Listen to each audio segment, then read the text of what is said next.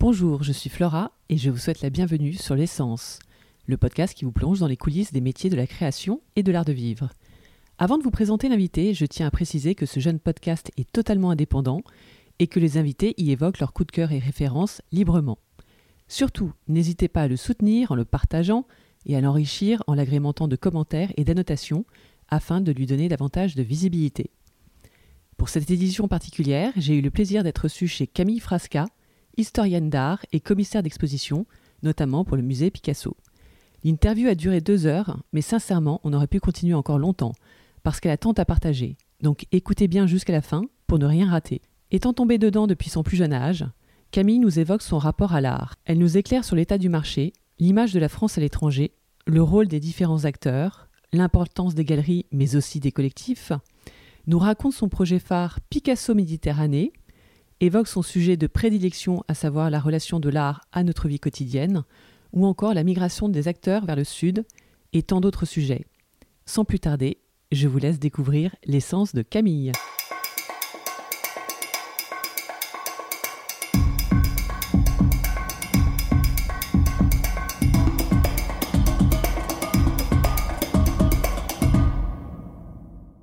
Donc merci euh, Camille de me recevoir chez toi euh, aujourd'hui en cette belle matinée.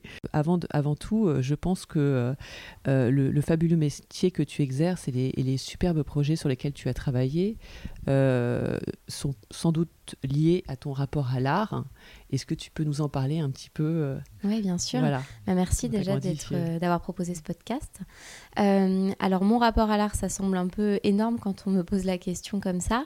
Euh, je pense que de façon très classique et peut-être un peu bateau, euh, mon rapport à l'art, il vient depuis très longtemps, depuis ma famille.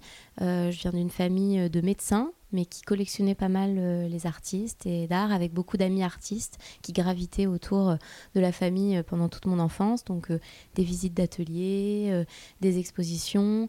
ma maman a fait beaucoup d'expositions à la maison. En fait, elle organisait des expositions chez nous. elle invitait des amis artistes, des collectifs, et puis elle accrochait des œuvres le week-end, avec des fêtes, avec des vernissages à la maison. Enfin, il y avait quelque chose de très festif et dans le partage avec les artistes. Donc je pense que ça, ça a été un des, un des premiers jalons qui ont fait que l'art m'a tout de suite intéressée. Euh, néanmoins, euh, comme j'aime bien contrarier, oui. Euh, j'ai pas voulu tout de suite faire de l'histoire de l'art, donc j'ai entrepris des études de lettres. après une classe préparatoire classique à la Sorbonne. Oui, j'ai vu ça, oui, à la Sorbonne au début. Et donc j'ai fait des lettres classiques d'abord, puis après moderne, anglais, espagnol. Ça m'a plu, mais en fait, j'étais pas complètement épanouie. Et puis, je savais dans un coin de ma tête qu'il y avait quand même l'école du Louvre qui me faisait bien envie.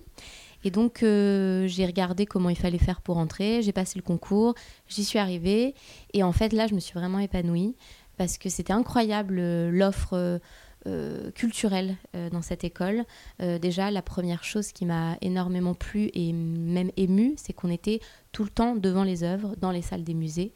Et ça, c'était un choc parce que j'avais déjà fréquenté quelques musées, euh, voilà. Mais là, d'être tous les jours au contact des œuvres, dans les salles, au milieu aussi euh, euh, du personnel des musées, de voir comment les musées fonctionnent, toute cette espèce de à la fois de, de brouhaha et de grands, voilà, de grandes organisations muséales, tout ça, ça m'a passionnée.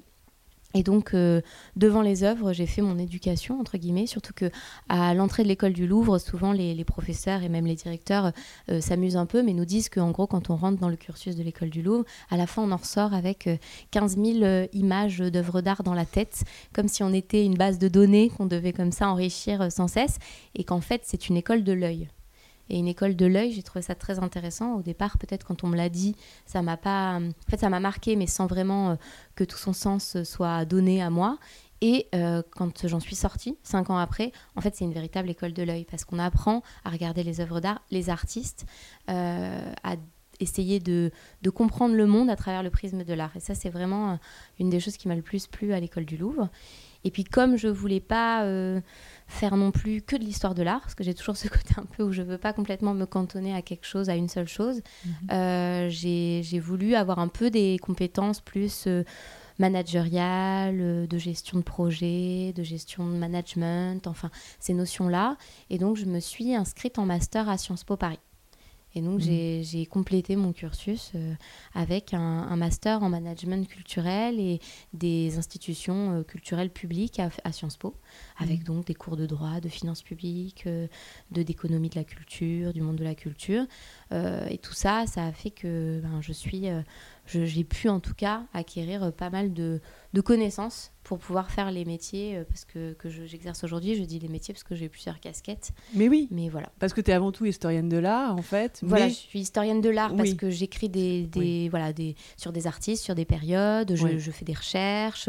Voilà, donc euh, le, le nom d'historienne de l'art est peut-être un peu grandiloquent, mais c'est comme ça Ah, mais qu'on l'appelle. bah non, quand bah, quand on voit le travail, euh, on va en parler tout à l'heure, mais voilà, non, non, donc, je donc pense a- pas que ça soit c'est, ce que j'ai trouvé en tout cas pour me désigner en premier parce que c'est ce qui me rattache le plus à toutes les missions et tous les métiers que je fais. Et ensuite, il y a le métier de commissaire d'exposition ou curatrice. Enfin, oui. on a les C'est deux quoi la termes. différence entre les deux Alors, il y a toujours ce débat sur la Oui. différence. En, en vrai, je pense que commissaire d'exposition, c'est très franco-français, c'est comme ça qu'on l'appelle en France. Oui, Curatrice, c'est plus c'est curator, donc voilà, c'est plus anglophone, Mais plus c'est la international.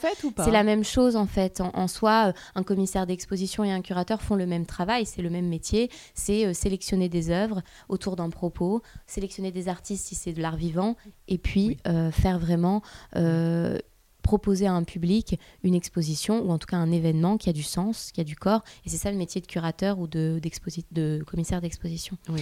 Euh, je trouve que le métier de commissaire d'exposition, le terme est un peu plus doux que curateur, qui est un peu dur quand on le dit en français. Mais euh, voilà, les deux me vont très bien. J'ai pas de préférence. Et puis, euh, donc, oui, historienne de l'art, curatrice ou commissaire d'exposition. Et puis, chargée de mission à la direction des collections, de la production et de la médiation du musée Picasso. Ça fait un grand Mais titre. oui, mais bravo. voilà. Ça, C'est mon métier, musée, euh. Euh, à la Mm. fois qu'on pourrait dire alimentaire, mais en fait euh, tout à fait plaisant. Oui, C'est-à-dire bah que oui, c'est celui qui me fait vivre. Non, non, mais c'est pas celui mal qui me fait métier, vivre. Oui, donc tu peux, voilà, Voilà, qui me C'est fait métier principal parce que complètement. es slasheuse. En effet. Donc il y a ça. On en reparlera tout à l'heure parce que justement j'avais une question par rapport à ce superbe musée Picasso. Euh, et euh, et d'autres. Donc tu es également euh, curatrice. Enfin, je sais pas comment tu Oui, te. En fait, commissaire d'exposition consultante, parce qu'en histoire de l'art, on peut être consultant pour différents organismes, des galeries, des collectionneurs, d'autres institutions. Mon métier principal, c'est au musée Picasso, comme je te l'ai dit, mon Ouais. métier, mais qui a aussi un métier de cœur, hein, pas qu'un métier alimentaire. Je dis ça en rigolant quand Oui. je dis le métier alimentaire. Oui, Et puis, à côté, des missions en tant qu'historienne de l'art, en tant que commissaire d'exposition, soit que je crée moi-même des projets que je crée, je suis l'instigatrice et avec lesquels je, voilà, je, vis euh, au quotidien, et puis euh, des personnes qui viennent me voir et qui me disent est-ce que euh, tel projet t'intéresse, est-ce que tu as envie de travailler avec nous ou pour nous? D'accord. voilà. Et ça peut être ça, ça peut être des galeries. C'est des galeries, hein, Ça peut être des galeries, ça peut être des agences. Euh, Oui. J'ai fait aussi des missions pour des agences de communication ou des agences de bien, branding, aussi, ouais, euh, qui, ont, fait, oui. qui ont besoin d'avoir euh, une historienne de l'art qui leur écrit un topo sur un thème parce qu'ils font une, une reco pour telle ou telle boîte sur quelque chose qui a un lien avec un artiste ou l'histoire de l'art. Enfin voilà, je peux faire plusieurs missions différentes comme ça. Pour des galeries, en effet, je fais du commissariat d'exposition. Actuellement, je suis en, en partenariat avec une galerie qui s'appelle la Galerie Mansart, Oui. euh, dans le 4e arrondissement à Paris. Et euh, cette galerie euh, voilà, me commande à peu près deux à trois expositions par an.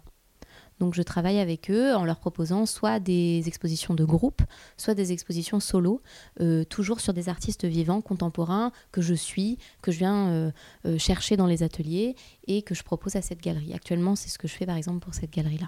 Et donc, par rapport, euh, comment tu les repères ces artistes-là? T'essayes de les dénicher un peu ou Oui. c'est des artistes qui sont déjà représentés Il y a les deux. enfin, euh, oui. il y a- il y a les deux. En fait, j'aime bien euh, toujours jongler entre ce que j'appelle artistes émergents et artistes confirmés.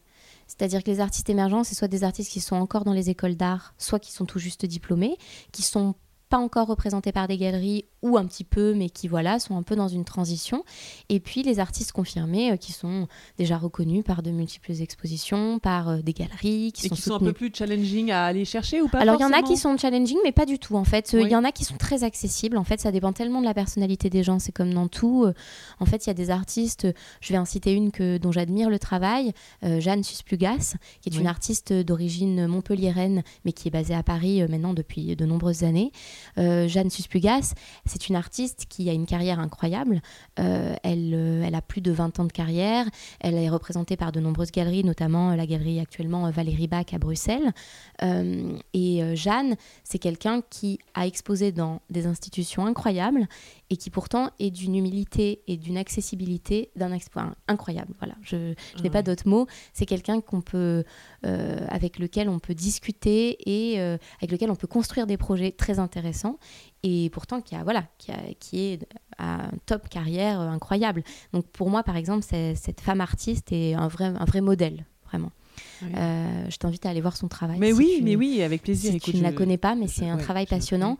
Euh, il y a des artistes euh, alors, je vais pas mal dans les journées portes ouvertes des Beaux-Arts, euh, quels qu'ils soient. Hein. je me cantonne pas du tout euh, aux Beaux-Arts de Paris. Je trouve que c'est très intéressant, avec la grande richesse qu'on a des écoles d'art en France, d'aller euh, dans plusieurs villes et de regarder toute la création en train de se faire chez les jeunes artistes qui sont encore en Donc, tu vas régulièrement chez. Enfin, bon, là, c'est un peu. Quand il y a les portes ouvertes. alors, en ce moment, cette année, c'est compliqué, mais souvent, les portes ouvertes, c'est soit vers juin, mai, juin.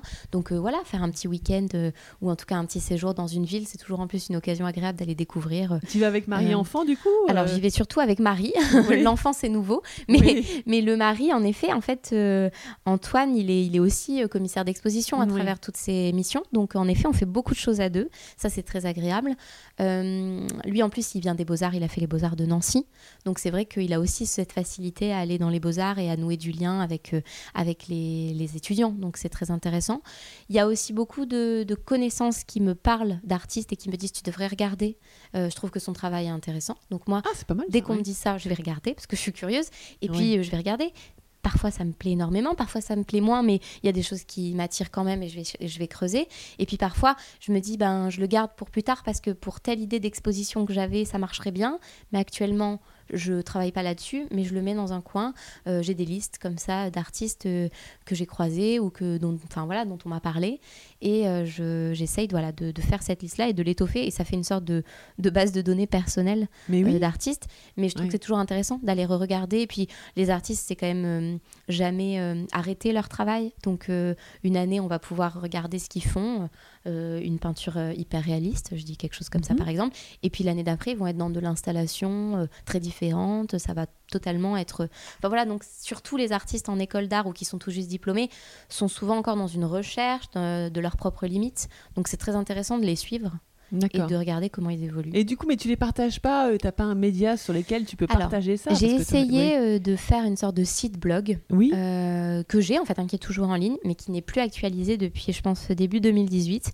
j'ai un peu honte d'avouer ça, mais en fait, j'ai je, trouve très peu de temps à mettre sur, site, sur un site internet euh, les découvertes et, et, mettre mes textes en ligne. C'est vrai. Alors je pense qu'en fait, c'est une grande flemme de ma part et il faudrait que je trouve le temps. As trop de travail. Mais, en fait, j'ai l'impression de toujours courir un peu après les, le temps, les personnes, les projets. Et c'est vrai que finalement, le temps précieux à la maison quand on rentre le bah soir, j'ai pas forcément l'énergie. Euh, Maintenant, avec un enfant, mais même avant, j'avais pas forcément l'énergie. Moi, je suis quelqu'un qui a aussi besoin de, de, lire, de faire des choses euh, pour reposer son cerveau et pas d'être tout le temps devant l'écran.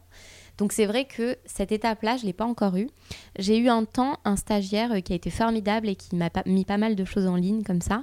Mais c'est vrai que bah, les stagiaires, j'aime bien essayer de les rémunérer, j'aime bien essayer de, voilà, qu'ils ne soient pas dans une situation de précarité. Donc c'est vrai que je ne peux pas en prendre tout le temps.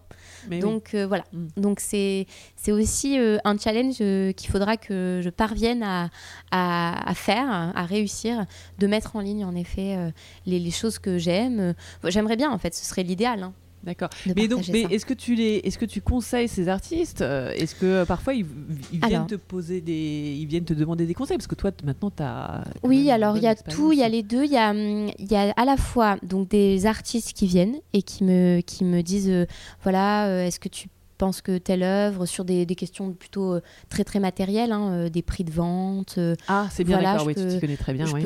Alors, je, ne dirais pas que je m'y connais très bien, mais comme je, vois un peu ce qui se vend dans les galeries, etc., que j'ai des amis galeristes, que j'ai des amis collectionneurs, j'essaye de voir à peu près, et donc je peux, je peux me permettre de les, de les conseiller là-dessus.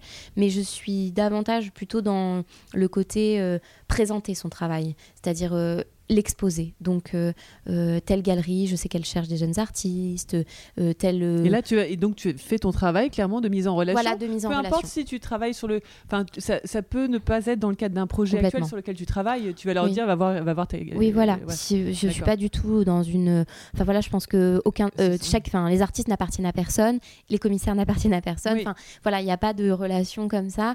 je pense que c'est bien de, de donner des, des pistes. on m'en donne en retour. Enfin, c'est un un échange. Donc il y a des choses qui se passent comme ça. Je pense que c'est très intéressant. Puis je pense qu'en fait, quand on est dans la bienveillance et quand on apporte des informations à un artiste, après de toute façon, le karma revient. Et, Mais oui, et, ça, ça, fait et un puis cercle surtout, vertueux. ils peuvent- ils peut- peut-être qu'ils te remercient en te donnant des œuvres ou des choses comme ça, non? Que Alors, je, déjà arrivé je, ou pas? je- je- ou alors, Tu demandes rien, hein, mais non, je, dire, demande que- rien. J'imagine qu'ils doivent être tellement heureux quand même d'avoir. Alors, y a, ça, dépend aussi tellement de la relation qu'on a nouée avec l'artiste. Oui. Il y a des artistes qui sont. Moi, je comprends totalement les artistes qui ne donnent pas leurs œuvres parce que c'est un métier, être artiste, et donc on peut pas donner comme ça euh, Ah, euh, oui. parce qu'on a besoin de vivre. Donc, ça, je le comprends. Maintenant, il y a en effet des artistes avec lesquels j'ai noué des relations et qui m'ont offert des œuvres, mais plus euh, pour des raisons personnelles, à l'occasion euh, d'un événement qui m'était arrivé dans ma vie. un- je dis comme ça, un anniversaire ou même la naissance de mon fils.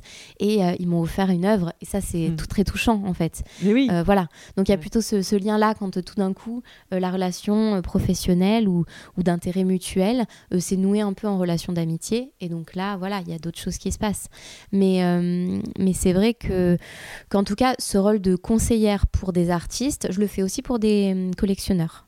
Euh, Mhm. Comme ça, euh, euh, je- j'essaye de, Non, de ça, te replacer ouais, en tant que historienne de l'art slash commissaire d'exposition oui. je suis conseil aussi pour des collectionneurs qui viennent me voir. C'est souvent des jeunes collectionneurs parce que les grands collectionneurs n'ont pas besoin de moi. Ils ont des grands conseillers qui sont beaucoup plus euh, forts et beaucoup plus, entre guillemets. Euh, mais après, ça devient pas plus du place. Enfin, c'est ça, non Oui, alors moi, je, on, peut citer, on peut après, citer non un des ça collectionneurs les plus connus Oui. de France, Pinault, qui Oui. ouvrir euh, la, la, la bourse du commerce. Oui, il a, des, il a une, une équipe qui le conseille depuis des années. Il- D'ailleurs, il est très fidèle envers ses conseillers.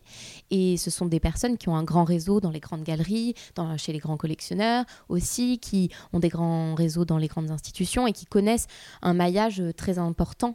Euh, qui permet de- d'identifier des artistes qui sont intéressants pour, euh, pour, euh, voilà, pour donc, la donc tu pourras tout à fait faire partie à, à terme parce Ah que ben. quand même, tu as une bonne. Non, mais c'est vrai, Je- attends. avec C'est quand plaisir. même une bonne expérience. ouais, ouais, non, oui, tout à fait. vrai, Non, mais je pense qu'en effet, c'est passionnant comme métier ce qu'ils font. oui. Moi, j'essaye de le faire à mon échelle pour des collectionneurs qui sont plutôt français, euh, qui sont assez jeunes. Et c'est vrai que c'est intéressant de voir que malgré la crise économique, les crises économiques qu'on a traversées ces dix dernières années, voire ces 20 dernières années, euh, il y a quand même une génération de jeunes collectionneurs, on va dire de moins de 40-45 ans, euh, qui sont euh, vraiment avides de connaître les artistes qui sont en train de monter, qui ont aussi leur goût très personnel et qui ont envie de soutenir un artiste et qui comprennent qu'en fait, ça veut rien dire de collectionner un artiste qui monte ou qui est déjà sur le marché de l'art. En fait, on peut lancer une carrière d'artiste aussi en commençant à collectionner quelqu'un qui n'est pas encore complètement dans un marché de l'art. Donc il y a aussi...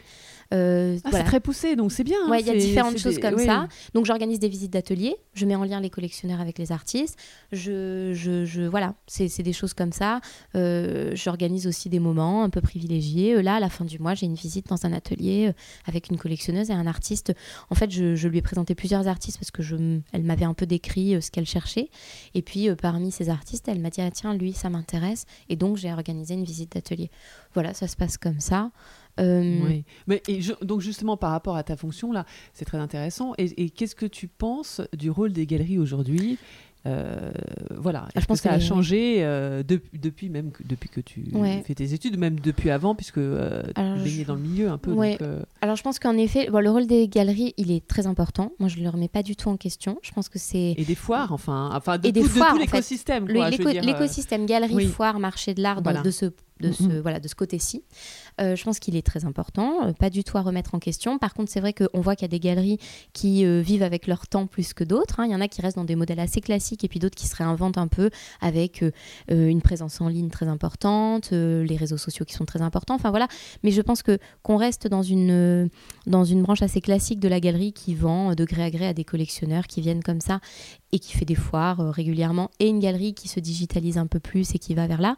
Je pense que les galeries, dans tous les cas, sont essentielles pour faire vivre les artistes, euh, pour faire euh, euh, connaître aux collectionneurs ces artistes-là. Et je pense que sans ce, voilà, ces, ces duos, en tout cas, galeriste-artiste, ben, voilà, on n'aurait pas eu autant de découvertes. Je pense aussi que les galeries, il ne faut pas les voir que comme des lieux marchands, même si c'est leur principale activité, puisque sans ça, elles ne peuvent pas Mhm. vivre. Il faut les voir aussi comme un peu des petits laboratoires d'exposition. Souvent, euh, moi j'ai trouvé que dans les galeries, on pouvait faire des expositions ou tester des expositions qu'on ne peut pas faire dans des institutions tout de Ah suite. bah oui, ça c'est sûr. ouais. Et ça, c'est très intéressant. Et les galeries ont, permettent cette Et liberté-là. donc c'est là, oui, c'est là où tu t'éclates euh, Oui, sur, voilà. le- sur ces, ces sujets comme Il y a vraiment ça dans, dans Mm. le jeu de, entre le commissaire, le galeriste et les artistes. C'est euh, cette expérimentation possible dans l'espace de la galerie qui est beaucoup plus libre que les canevas parfois des institutions culturelles où ben, on cherche à faire des expos qui sont en lien avec euh, euh, l'actualité ou avec euh, l'histoire de l'art, un sujet très précis. Dans les galeries, on expérimente, on teste et c'est très intéressant, je pense, pour les trois parties galeristes, artistes et commissaires d'exposition. Voilà. Oui. Génial. Écoute, après, Oui. euh, euh, moi j'ai des galeries de préférence, euh, mais je pense que c'est des Oui, goûts, mais euh, alors tu peux nous les citer oui, peut-être euh, en tant que grande connaisseuse. Non, je, je suis pas. Non, mais quand même, bon, Oui. enfin, t'as tes goûts, chacun ses goûts, mais quand même. Oui, alors moi c'est vrai que j'ai des goûts assez variés, mais Oui. je suis assez art conceptuel, art minimal dans les galeries. J'aime beaucoup GB Agency. euh, dans le Marais à Paris, qui est une galerie euh, qui maintenant est installée sur la place parisienne depuis pas mal de temps. d'ailleurs, tu travailles avec eux. euh, j'ai- ton- travaillé Oui, pour eux. oui. Euh, c'est une galerie qui, qui a des artistes passionnants, euh, à la fois des artistes historiques. Euh, et puis, c'est-à-dire des artistes qui sont déjà presque, euh, enfin, qui sont plus là ou qui sont déjà rentrés dans l'histoire de l'art et euh, avec qu'elles représentent toujours parce qu'elles ont, voilà, envie de présenter leurs œuvres. Et puis des jeunes artistes. Donc, c'est une galerie qui est très intéressante pour ça parce qu'elle a une, voilà, un champ d'action sur l'histoire de l'art contemporain qui est, assez intéressante et qui a une ligne très précise, très minimale et très conceptuelle. Il y a d'autres galeries dont j'apprécie le travail. J'aime beaucoup Air de Paris, qui est dans un tout autre style. Euh, Air de Paris, c'est comme, comme de l'air Air de Paris. D'accord, ouais, la galerie Air de. Paris. C'est où? Euh, alors, la galerie Air de Paris, c'est dans le 13e. D'accord. Euh, c'est Oui. une des dernières galeries dans le 13e arrondissement parce qu'elles ont toutes migré sur la rive droite euh, depuis une vingtaine d'années. Et c'est vrai qu'il en reste encore un peu euh, rive gauche, euh, Ouais. je parle en termes de galerie d'art contemporain. hein. Et euh, c'est vrai qu'Air de Paris reste dans le 13e. Euh, J'aime beaucoup euh, la galerie Crève-Cœur qui est maintenant basée à Marseille qui a fait un choix étonnant de se délocaliser en fait de Paris et d'aller dans le sud de la France. Euh, étonnant euh, parce que quand on est dans le microcosme parisien, on a l'impression que Paris est le centre du monde. Oui, ce qui Et n'est pas moi, la première, j'ai pu penser ça. Oui. Et en fait, c'est complètement faux. Mais pourtant, Et- tu as travaillé. de- J'ai vu que tu Ah, as suis vécu dans le sud. Ah, mais moi, euh. je suis, je suis euh, juste d'à côté de Nice. Je suis niçoise d'origine. Ah bah alors. Donc, euh, oui. en fait, le sud, c'est un tropisme pour moi. Enfin, j'adore le sud. Voilà, je, je milite pour, euh, pour que le, le Il y a sud des écoles d'art dans le sud aussi. des écoles d'art passionnantes. oui, la voilà. Villa Arson à Nice. Mais oui, mais alors justement, l'autre artiste que j'avais interviewé, elle l'a fait, la Villa. Voilà, donc la Villa. Arson est une école fabuleuse. Non, c'est vrai qu'il y a des. Maintenant, on, aperço- on s'aperçoit depuis, je dirais, 5 à 10 ans, qu'il y a une sorte de migration des acteurs euh, culturels parisiens vers le sud. Euh, je pense que, voilà, il y, a des- il y, y a des constats qui ont été faits. Paris est quand même euh, très, très euh, bouché. euh, Oui. d'acteurs en fait il y a beaucoup beaucoup de gens donc c'est vrai que tant pour les jeunes galeries qui veulent s'installer que pour les artistes que même pour les commissaires d'exposition c'est difficile de se faire une place à Paris parce qu'il y a beaucoup de monde Euh, en tant que et je dis ça en tant qu'homme ou en tant que femme peut-être en tant que femme encore plus mais Ah oui, c'est compliqué oui, oui. de, de se faire une place à Paris parce qu'il y a énormément de monde. Et c'est vrai que peut-être euh, aller dans des villes de région euh, où il y a un tissu déjà euh, existant culturel, mais où il y a peut-être moins de monde, entre guillemets, on arrive plus à créer des projets et à intéresser plus de monde. Enfin, en tout cas, c'est le constat que je m'étais fait quand euh, euh, je... Enfin, c'est le constat que je me fais toujours quand je vais voir des amis qui sont installés désormais dans le Sud et qui sont beaucoup plus épanouis parce qu'ils font plus de projets intéressants.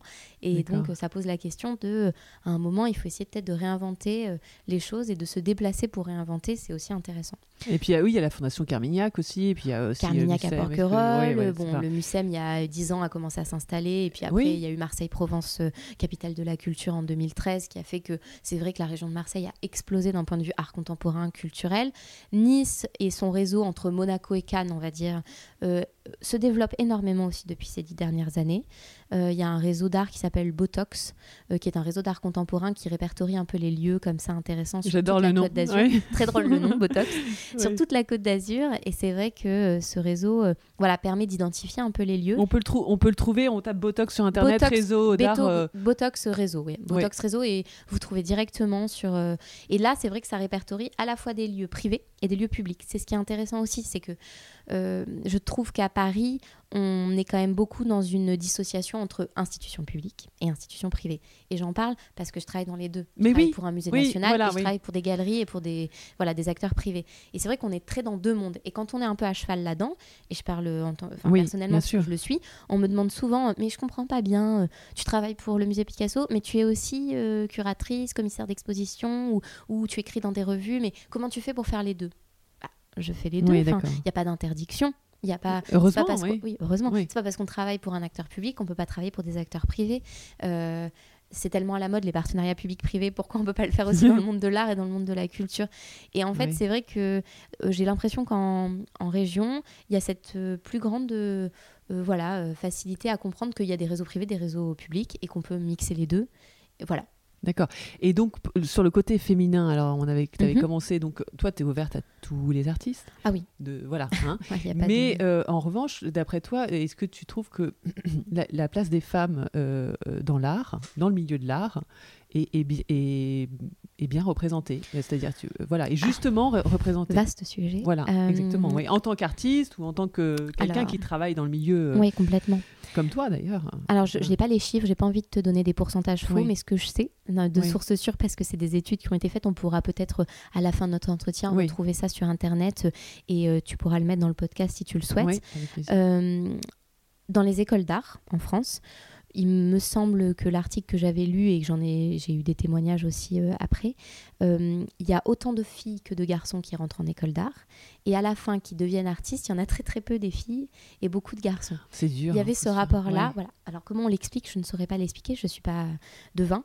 Ce que je fais en tout cas comme constat, c'est qu'en effet, euh, les femmes artistes sont moins bien représentées dans les galeries, dans les collections publiques et dans les collections privées. Alors que souvent, c'est, c'est, il y a beaucoup de femmes qui travaillent dans des galeries, pourtant j'ai l'impression, non? Ouais, Ou autant alors de femmes ça, que d'hommes. je pense que Enfin, c'est sais pas une pas, c'est très réponse. bizarre. Ah oui, oui, non, je mais pense c'est que c'est pas une quoi. réponse. Je Oui. pense qu'il y a, y a beaucoup de femmes qui travaillent dans les galeries, mais peut-être pas forcément au poste de direction.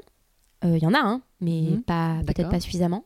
Euh, et surtout, euh, je pense que en fait, euh, bon déjà le métier d'artiste, sans parler de genre en premier lieu, est quand même très précaire. Il y a que 5% des artistes en France Mais oui, hélas, qui, qui en vivent, qui de, en leur, vivent. de leur travail. Donc déjà ça.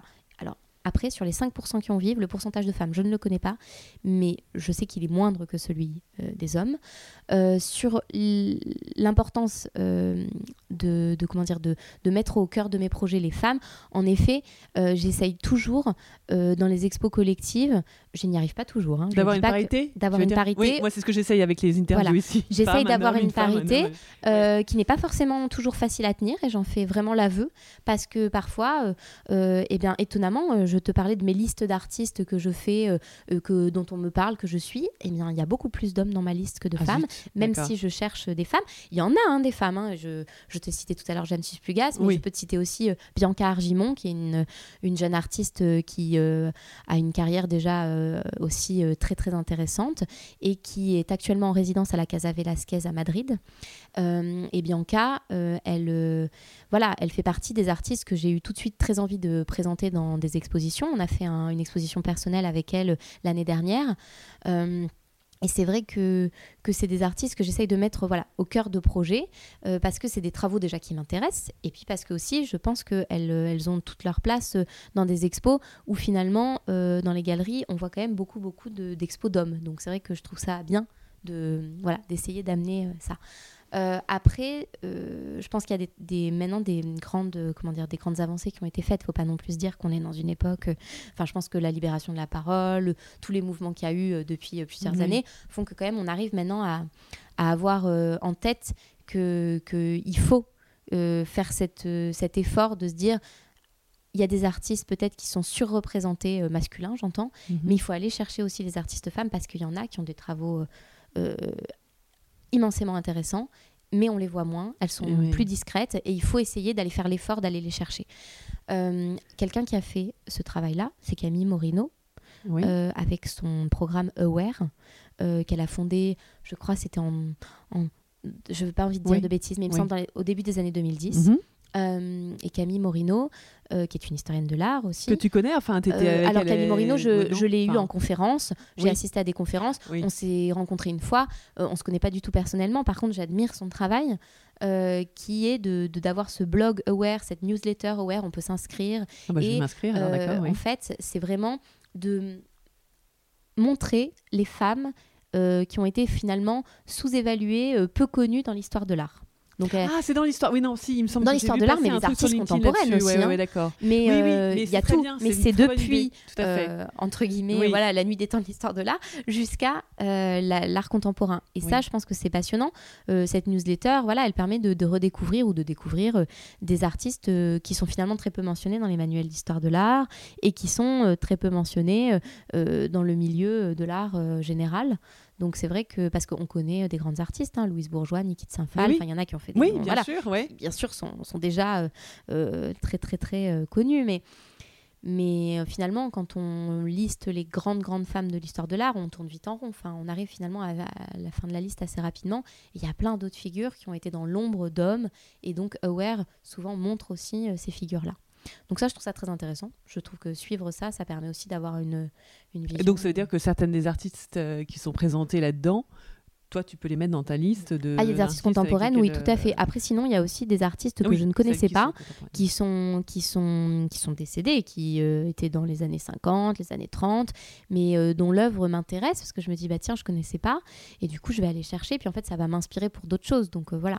Après, je suis vraiment pas pour un féminisme dans l'art mhm. ultra militant. C'est-à-dire que je pense que par des petites actions comme ça, on arrive déjà à faire un chemin. Je ne vais pas faire des expositions avec des propos euh, par exemple sur MeToo ou sur euh, le féminisme euh, vraiment dans sa dans oui c'est à dire que oui tu pourrais faire des expositions qui sont oui qui sont complètement oui oui non, en fait moi les thématiques peuvent être très variées. Pour l'instant j'ai pas travaillé sur une exposition avec une thématique féministe dont la voilà. Dont c'était l'essence oui parce que je oui tu parce que tu trouves que c'est pas forcément intéressant à, c'est intéressant pour plein pour plein d'autres raisons mais, pour moi dans le travail de commissaire d'exposition mettre ça au cœur des projets, c'est pas ce qui m'intéresse. Par contre, travailler avec des femmes, euh, mettre euh, des femmes au cœur de mes projets, ça, c'est pour moi l'acte que je fais l'acte que j'ai envie de faire. D'accord. Voilà. Mais, euh, mais c'est ma forme de participation à la reconnaissance du travail des femmes et de la place des femmes dans notre société. Oui, et puis il ne faut pas braquer en commençant à tout prix. Voilà, moi je ne suis pas dans une polémique, je ne cherche pas à politiser mon propos, même si je pense que quand on on travaille dans l'histoire de l'art, on est forcément en lien avec les un propos politique, la chose publique, le bien commun, euh, interroger le monde dans lequel on vit. C'est ce qu'on fait tout le temps quand on écrit des textes sur l'art. Et les artistes, c'est ce qu'ils font avec leur art. C'est interroger notre rapport à la vie, notre rapport au réel, notre rapport à la politique, notre rapport au monde, notre rapport à l'amour, enfin notre rapport à tout, quoi. Tout ce qui nous entoure. Donc c'est vrai que on peut pas ignorer qu'on parle de sujets qui touchent tout le monde et qui sont euh, le bien commun. Mais on n'est pas obligé de le Donc ça veut dire que enfin toutes les polémiques, ça peut, c'est pas forcément le féminisme. Pas que les polémiques autour du rôle de la femme. Voilà, exactement. oui, ça peut être d'autres polémiques. Ah. Tu, ne, tu, ne, trouves pas l'intérêt, euh, c'est pas ton rôle. Euh, Black Lives Matter. Oui, voilà, exactement. Oui. voilà. Même si tu es, j'imagine que je suis, oui, que je suis et que je suis très intéressée. Oui, oui, oui, oui. Mais je vais pas les mettre au cœur. Tu es sensible à ces genres de choses, mais tu vas pas le, voilà, d'accord. On, comprend tout à fait. Et alors, ce qui est intéressant, tu parles de l'art de tous les jours, enfin la façon dont l'art est fait, et c'est vrai que donc j'ai lu dans ta que tu tu t'intéresses à la relation euh, de l'art à notre vie quotidienne. Euh, ce, qui est, ce qui est intéressant par rapport au musée Picasso, parce que je me suis rendu compte euh, que en fait, le musée Picasso était avant en fait présenté que des œuvres de Picasso mhm. et que depuis quelques années, ils ont fait le choix de d'avoir plein d'œuvres d'autres artistes, ce qui est très riche. Donc voilà, donc je voulais savoir si c'était lié à ton arrivée euh, voilà non c'est pas pas lié à mon arrivée c'est plutôt lié à la volonté du président du musée Picasso Laurent Lebon mhm. euh, de et que tu as rencontré comme ça euh, par des c'était mon professeur à Sciences Po Paris. Ah d'accord.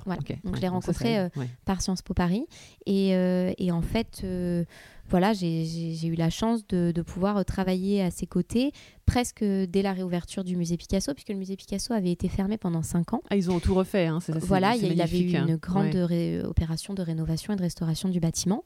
Pendant cinq ans, le musée est fermé et il réouvre en 2014 et euh, prend euh, la tête de ce musée Laurent Lebon. Et à son arrivée, euh, Laurent Lebon a eu envie de, voilà, de, de donner une nouvelle dynamique au musée et il l'a tourner autour d'un mot, un mot valise qui s'appelle le, enfin qui, est euh, le moviment. Alors le moviment, c'est une contraction du mot monument et du mot mouvement. Et ça donne moviment. un monument en mouvement. C'est un terme qu'il a emprunté à Francis Ponge, le poète, qui donc avait créé ce mot. et donc ce mot, ça permet, c'est un mot assez drôle, moviment, il permet de comprendre en fait le musée Picasso et sa lancée depuis euh, ces, six dernières années. C'est un musée qui se veut être en constant mouvement, c'est-à-dire qu'on a une collection, on a la plus grande collection de Picasso au monde en termes de représentation chronologique, depuis le début jusqu'à la fin. Mais ça tourne, non? Parce qu'on m'expliquait que ça voilà, tournait ça. après. En fait, on... euh, tout à fait, on, prête beaucoup d'œuvres, mhm. on prête nos œuvres, elles vont dans des institutions en France, en région, aussi un peu à l'étranger, et comme ça, elles sont vues par un public euh, et euh, qui est en constante euh, voilà, renouvellement. Et en fait, cette collection, elle tourne, elle revient dans nos murs, elle est aussi montrée dans nos murs.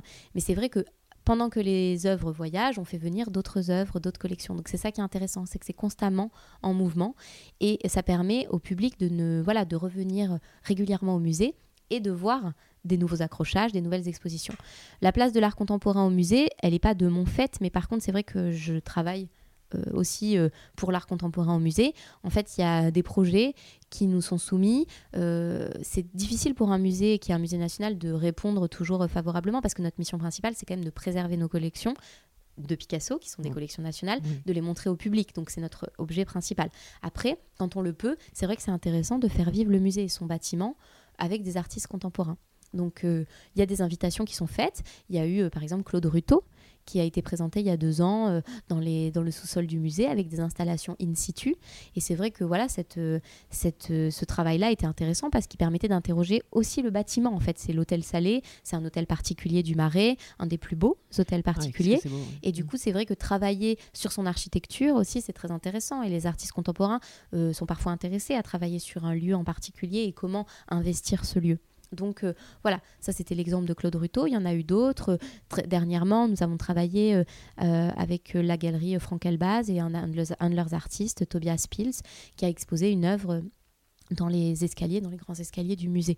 Euh, c'était aussi parce qu'il y avait un lien avec notre expo. C'était en noir et blanc, non? C'était pas là. Oui, tout à fait. D'accord. Et ça y est plus là? Parce que j'étais à deux trois Enfin, C'était en lien avec Picasso et la bande dessinée. Oui, exactement. oui, c'était l'expo que j'ai vue. Oui, tout, à fait. Il y avait même des mangas. Euh, oui, tout à fait. Voilà. Bah, c'est bien ça. Picasso et la bande dessinée. On a fait euh, beaucoup appel à des, à des voilà, à des dessinateurs de notre époque, donc des femmes et des hommes. Marina Savani, par exemple, qui est venue faire une fresque au musée. François Hollis Leger, qui a aussi proposé une sorte de, de chronologie de Picasso en dessin. Euh, c'est toujours intéressant de faire vivre Picasso et le musée avec euh, des dessinateurs et des artistes contemporains. Et donc typiquement pour cette, euh, cette exposition, toi, quel a été ton rôle hein? Alors moi pour le coup, plutôt un rôle vraiment en retrait, parce que là il y avait des commissaires qui étaient, qui étaient associés à ce projet, des commissaires qui travaillaient véritablement sur le lien de Picasso à la bande dessinée. Mhm. Donc là, ça a été plutôt un rôle d'observatrice et en retrait. pour Tobias Pils, par contre, l'œuvre que tu as vue dans l'escalier, là voilà, j'ai écrit le cartel et puis j'ai été en relation constante avec l'artiste. Euh, c'est vrai que on va dire que les missions au musée que, mm, qui sont mes missions principales, c'est davantage euh, autour euh, de projets tels que Picasso Méditerranée ou tels oui, que, voilà, dont on peut parler si tu as envie, mais en, parler, en tout cas de, de, créer des, des expositions en partenariat. Donc moi, mon travail au musée Picasso, il est plutôt hors les murs. D'accord. Donc, donc, tu vas chercher. Alors pour justement ce, ce Picasso et la Méditerranée. Oui. J'ai regardé sur Internet, c'est incroyable, c'est très riche. Vous avez travaillé avec un nombre euh, complètement dingue de, de partenaires. J'imagine la recherche euh, qui a été derrière, qui a été déclinée après, donc euh, très très bien faite en, site interactif avec une carte interactive de tous les, les, musées partenaires, voilà les lieux où il a pu vivre, où il a pu exposer, etc. Et ça, ça, ça, ça ça doit représenter un travail mais complètement incroyable. Alors euh, oui, c'était un hein, gros travail collectif d'équipe. Euh, moi, j'étais donc chef de projet, coordinatrice sur ce projet-là. Donc c'est vrai que je l'ai porté euh, de son début jusqu'à la fin. C'est un projet qui était très ambitieux. le, topo de départ, c'était de célébrer le rapport de Picasso à la Méditerranée, puisque c'est un Méditerranéen de naissance, il est né à Malaga. Il a ensuite vécu à Paris, bien sûr, mais il est revenu pour la toute fin, une grande partie de la fin de sa vie, puisque dès les années 50, euh, fin des années 40, début des années 50, jusqu'à la fin de sa vie en 1973, il a vécu sur la côte d'Azur. Donc il a ce rapport à la Méditerranée qui est très fort. On avait envie de célébrer ce rapport parce que c'est la Méditerranée, c'est aussi euh, dans notre imaginaire euh, quelque chose qui est, qui est très lié à la fois à la mythologie, à la fois à l'actualité, puisque les migrants, les deux rives de la Méditerranée. Donc il y avait comme ça des liens qu'on pouvait tracer avec le, la géographie de la Méditerranée qui était intéressante, à la fois actuelle et liée à l'histoire de l'art et aussi à la culture générale. Donc on a eu envie de faire ça. Et l'idée, c'était de créer des partenariats dans plusieurs pays méditerranéens, dont, voilà, qui bordaient la, mer Méditerranée, et de justement euh, se dire que euh, en nouant des partenariats, on pouvait créer une constellation d'expositions, d'événements, et que matérialisant ces constellations d'événements, un site internet et une publication pour justement permettre aux visiteurs, mais aussi aux institutions, aux artistes, à tous les, toutes les personnes qui pourraient être intéressées, de retrouver ce grand réseau de manifestations culturelles en ligne. Donc euh, tu as évoqué le site internet, ça a été un, grand travail. Euh, est-ce que, est que, est que tu vas aussi voir, tu essaies de localiser des œuvres qui pourraient appartenir à des collectionneurs et à ce moment-là Il y a, eu tout type de travaux. Il y a eu tout type de travaux. En effet, on a sollicité pas mal de personnes. Euh, juste pour donner quelques chiffres, c'était plus de 70 institutions qui ont été partenaires. Quand on dit institution, c'est un terme générique, mais en vrai, dans cette liste, c'était institutions type musée mais mhm. aussi fondations privées, mais aussi musées municipaux. Enfin, il y avait vraiment les, euh, tous les types d'institutions qu'on peut trouver dans le monde de la culture. Donc 70 institutions et on a réussi à faire plus de 45 expositions. Donc c'est quand même un gros travail. On a fait aussi 5 euh, euh, colloques on a appelé ça des colloques, on peut les appeler séminaires, cinq moments de rencontre entre artistes, euh, institutions, euh, commissaires d'exposition, historiens de l'art, conservateurs du patrimoine. On a fait cinq moments pendant toute cette manifestation où on a pu échanger sur des thématiques. Et puis, euh, il y a eu aussi beaucoup de catalogues d'expositions qui ont été produits, estampillés avec le label Picasso Méditerranée. Donc c'est vraiment un projet collectif avec toutes ces institutions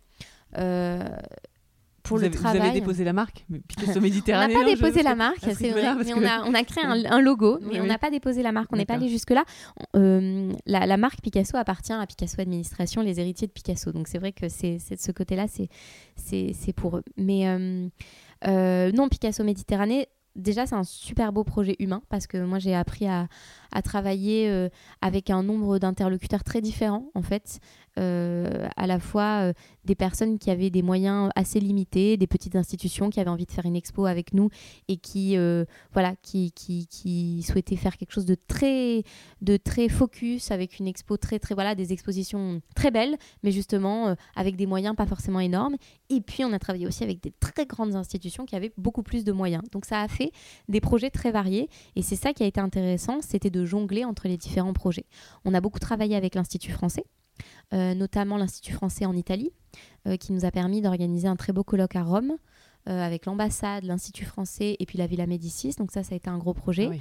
Donc on a été souvent dans de la coopération culturelle. On a pas mal travaillé aussi avec l'Institut français en Turquie. Euh, avec. Euh, donc à chaque fois tu voyageais pour ces choses-là Voilà, ou donc à chaque fois, non non on a voyagé. T'allais sur place. Voilà, j'ai voyagé. Oh, ça a dû être ton, mais c'est l'un de tes plus beaux souvenirs, non ah, C'est des souvenirs magnifiques. En fait, euh, voyager, arriver dans des pays et faire de la coopération culturelle, je pense qu'il n'y a pas plus beau métier rêvé parce qu'on vient et en plus déjà on est extrêmement bien accueilli parce qu'on vient pour quelque chose qui est plaisant en fait les personnes sont là elles veulent euh, euh, construire un projet culturel. Donc il n'y a, a, rien d'autre de plus plaisant que de construire un projet culturel. Elles sont volontaires, elles ont envie de travailler avec nous, nous on a envie de travailler avec elles. Et en plus on est dans des contextes fabuleux parce que c'est toujours dans des très beaux endroits, dans des endroits patrimoniaux dans les pays. Euh, enfin voilà, il y a toujours une découverte qui se fait.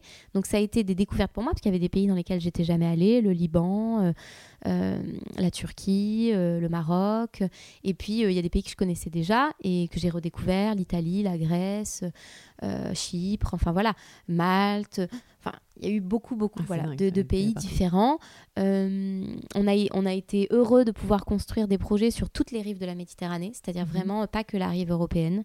on est allé jusqu'à la rive du Proche-Orient, la rive du Maghreb, voilà. Donc on a, on a vraiment essayé de faire le tour de la Méditerranée. Et puis ça doit être très enrichissant de, rencontrer des personnes euh, qui ont une connaissance euh, presque aussi. Ah non, mais énorme. Voilà, énorme. et surtout de voir comment ils travaillent là-bas, en fait. C'est-à-dire que ça apprend. Ah, donc c'est pas du tout pareil Ah, ben il y en a. Il y a des choses très similaires et puis il y a des choses très différentes. Euh, il y a des façons de faire. on se rend compte qu'en France, on a des, des, capacités énormes. Voilà, on peut faire énormément de projets différents. Mais c'est vrai que parfois, on a plus de lenteur administrative, enfin des choses comme ça qui peuvent être un peu. dont on rit, hein, beaucoup. Et c'est vrai que dans certains pays, ça va beaucoup plus vite ou ça va plus lentement. Enfin, ça dépend en fait. Hein. D'accord. Mais c'est vrai que, que ça, c'est très intéressant. Et puis, de voir la, la, motivation des gens quand il s'agit de construire des projets avec la France aussi. Ça, j'ai trouvé ça très intéressant. Donc, on a une super image à l'étranger. En fait, on a une très belle image à l'étranger, quoi qu'on en dise. Et c'est mhm. vrai qu'on a une image d'expert culturel aussi. Euh, et c'est vrai que à la fois c'est très flatteur, ça c'est sûr, hein, dans un premier temps, mais aussi euh, ça, ça, se met, ça, ça nous met face à nos propres limites parce que quand des personnes sont en demande de notre expertise culturelle, telle quelle qu'elle soit, euh, leur apporter des réponses tout le temps, en fait, on se sent presque parfois, moi je me sentais presque parfois illégitime hein, parce que tout d'un coup je me disais, mais ils, en attendent tellement de nous et en fait, ben, on va pouvoir essayer de construire quelque chose avec eux, mais c'est voilà donc on a cette image là et c'est vrai que euh, c'est beau en fait de voir qu'il y a des coopérations qui se font des partenariats qui se font parce qu'aussi il y a une très belle image de la France à l'étranger. Donc ça c'est ça fait plaisir et ça on se dit qu'on moi en tout cas je me dis que je suis heureuse d'appartenir au milieu culturel français qui peut aussi être en voilà en dialogue constant avec d'autres milieux culturels étrangers. Et ça, je trouve ça euh, passionnant. J'ai fait des très belles rencontres. Euh, au Liban, euh, j'ai beaucoup admiré le travail et on va repartir sur le thème des femmes. Pourtant, je ne pensais pas, mais vraiment là, j'y pense. en fait, j'ai rencontré les, la directrice du musée Sursoc à Beyrouth, qui est un très beau musée euh, euh, qui est dédié euh, justement à, aux artistes libanais du XXe siècle et aussi qui fait travailler des artistes contemporains. Et la, directrice de ce musée, Zaina Arida, est une, vraiment une personnalité très intéressante, une femme directrice dans le monde du Proche-Orient qui s'est entourée d'une équipe. Donc c'est rare, non? Alors, il y en a, il y en a. Il y en a. donc c'est bien. Il y en a, c'est bien. Mais voilà, je pense qu'en France, on le sait pas forcément. Pas du tout. Non, non, elle porte pas du tout le voile. Euh, il y, y, en a qui, qui, qui, portent le voile dans d'autres pays, mais c'est vrai qu'au Liban, euh, surtout dans le. Ça ah dépend. voilà. Pardon, je suis non, non, mais il y a, y a tout à fait. Il y en a. Enfin, il y en a. Tout à fait. Non, non, mais comme il y a, plusieurs religions qui, qui sont assez. Voilà, qui cohabitent. Euh, c'est vrai qu'on ça dépend. Mais là, en effet, non, c'était pas le cas. Mais c'est en tout cas des femmes fortes, des belles personnalités qui construisent des projets très très intéressant et qui s'entoure d'une équipe de femmes. Et donc voilà, j'ai rencontré euh, euh, toute une équipe euh, qui était d'un dynamisme incroyable, avec qui on a construit un projet qui était le projet Picasso et la famille au musée sur Soc, qui a été magnifique. Enfin voilà, un très beau projet. Donc qui a découlé de ce, projet qui était dans Picasso Méditerranée. Ah, non, non, fait, c'était labellisé Picasso Méditerranée. C'est un, un, des très beaux souvenirs que j'ai parce que découverte du Liban, découverte d'une équipe incroyable, un espace, le musée sur Soc et un écrin magnifique et surtout, j'en parle avec émotion parce que c'était juste avant la révolution au Liban, qui a eu lieu entre septembre et novembre 2019. Ah et surtout, euh, pardon, entre octobre et décembre 2019, parce que l'expo, l'expo était en septembre 2019, donc c'était ah vraiment juste avant. Euh, on sentait déjà un peu les tensions et l'effervescence du pays, mais ça n'avait pas encore euh, explosé.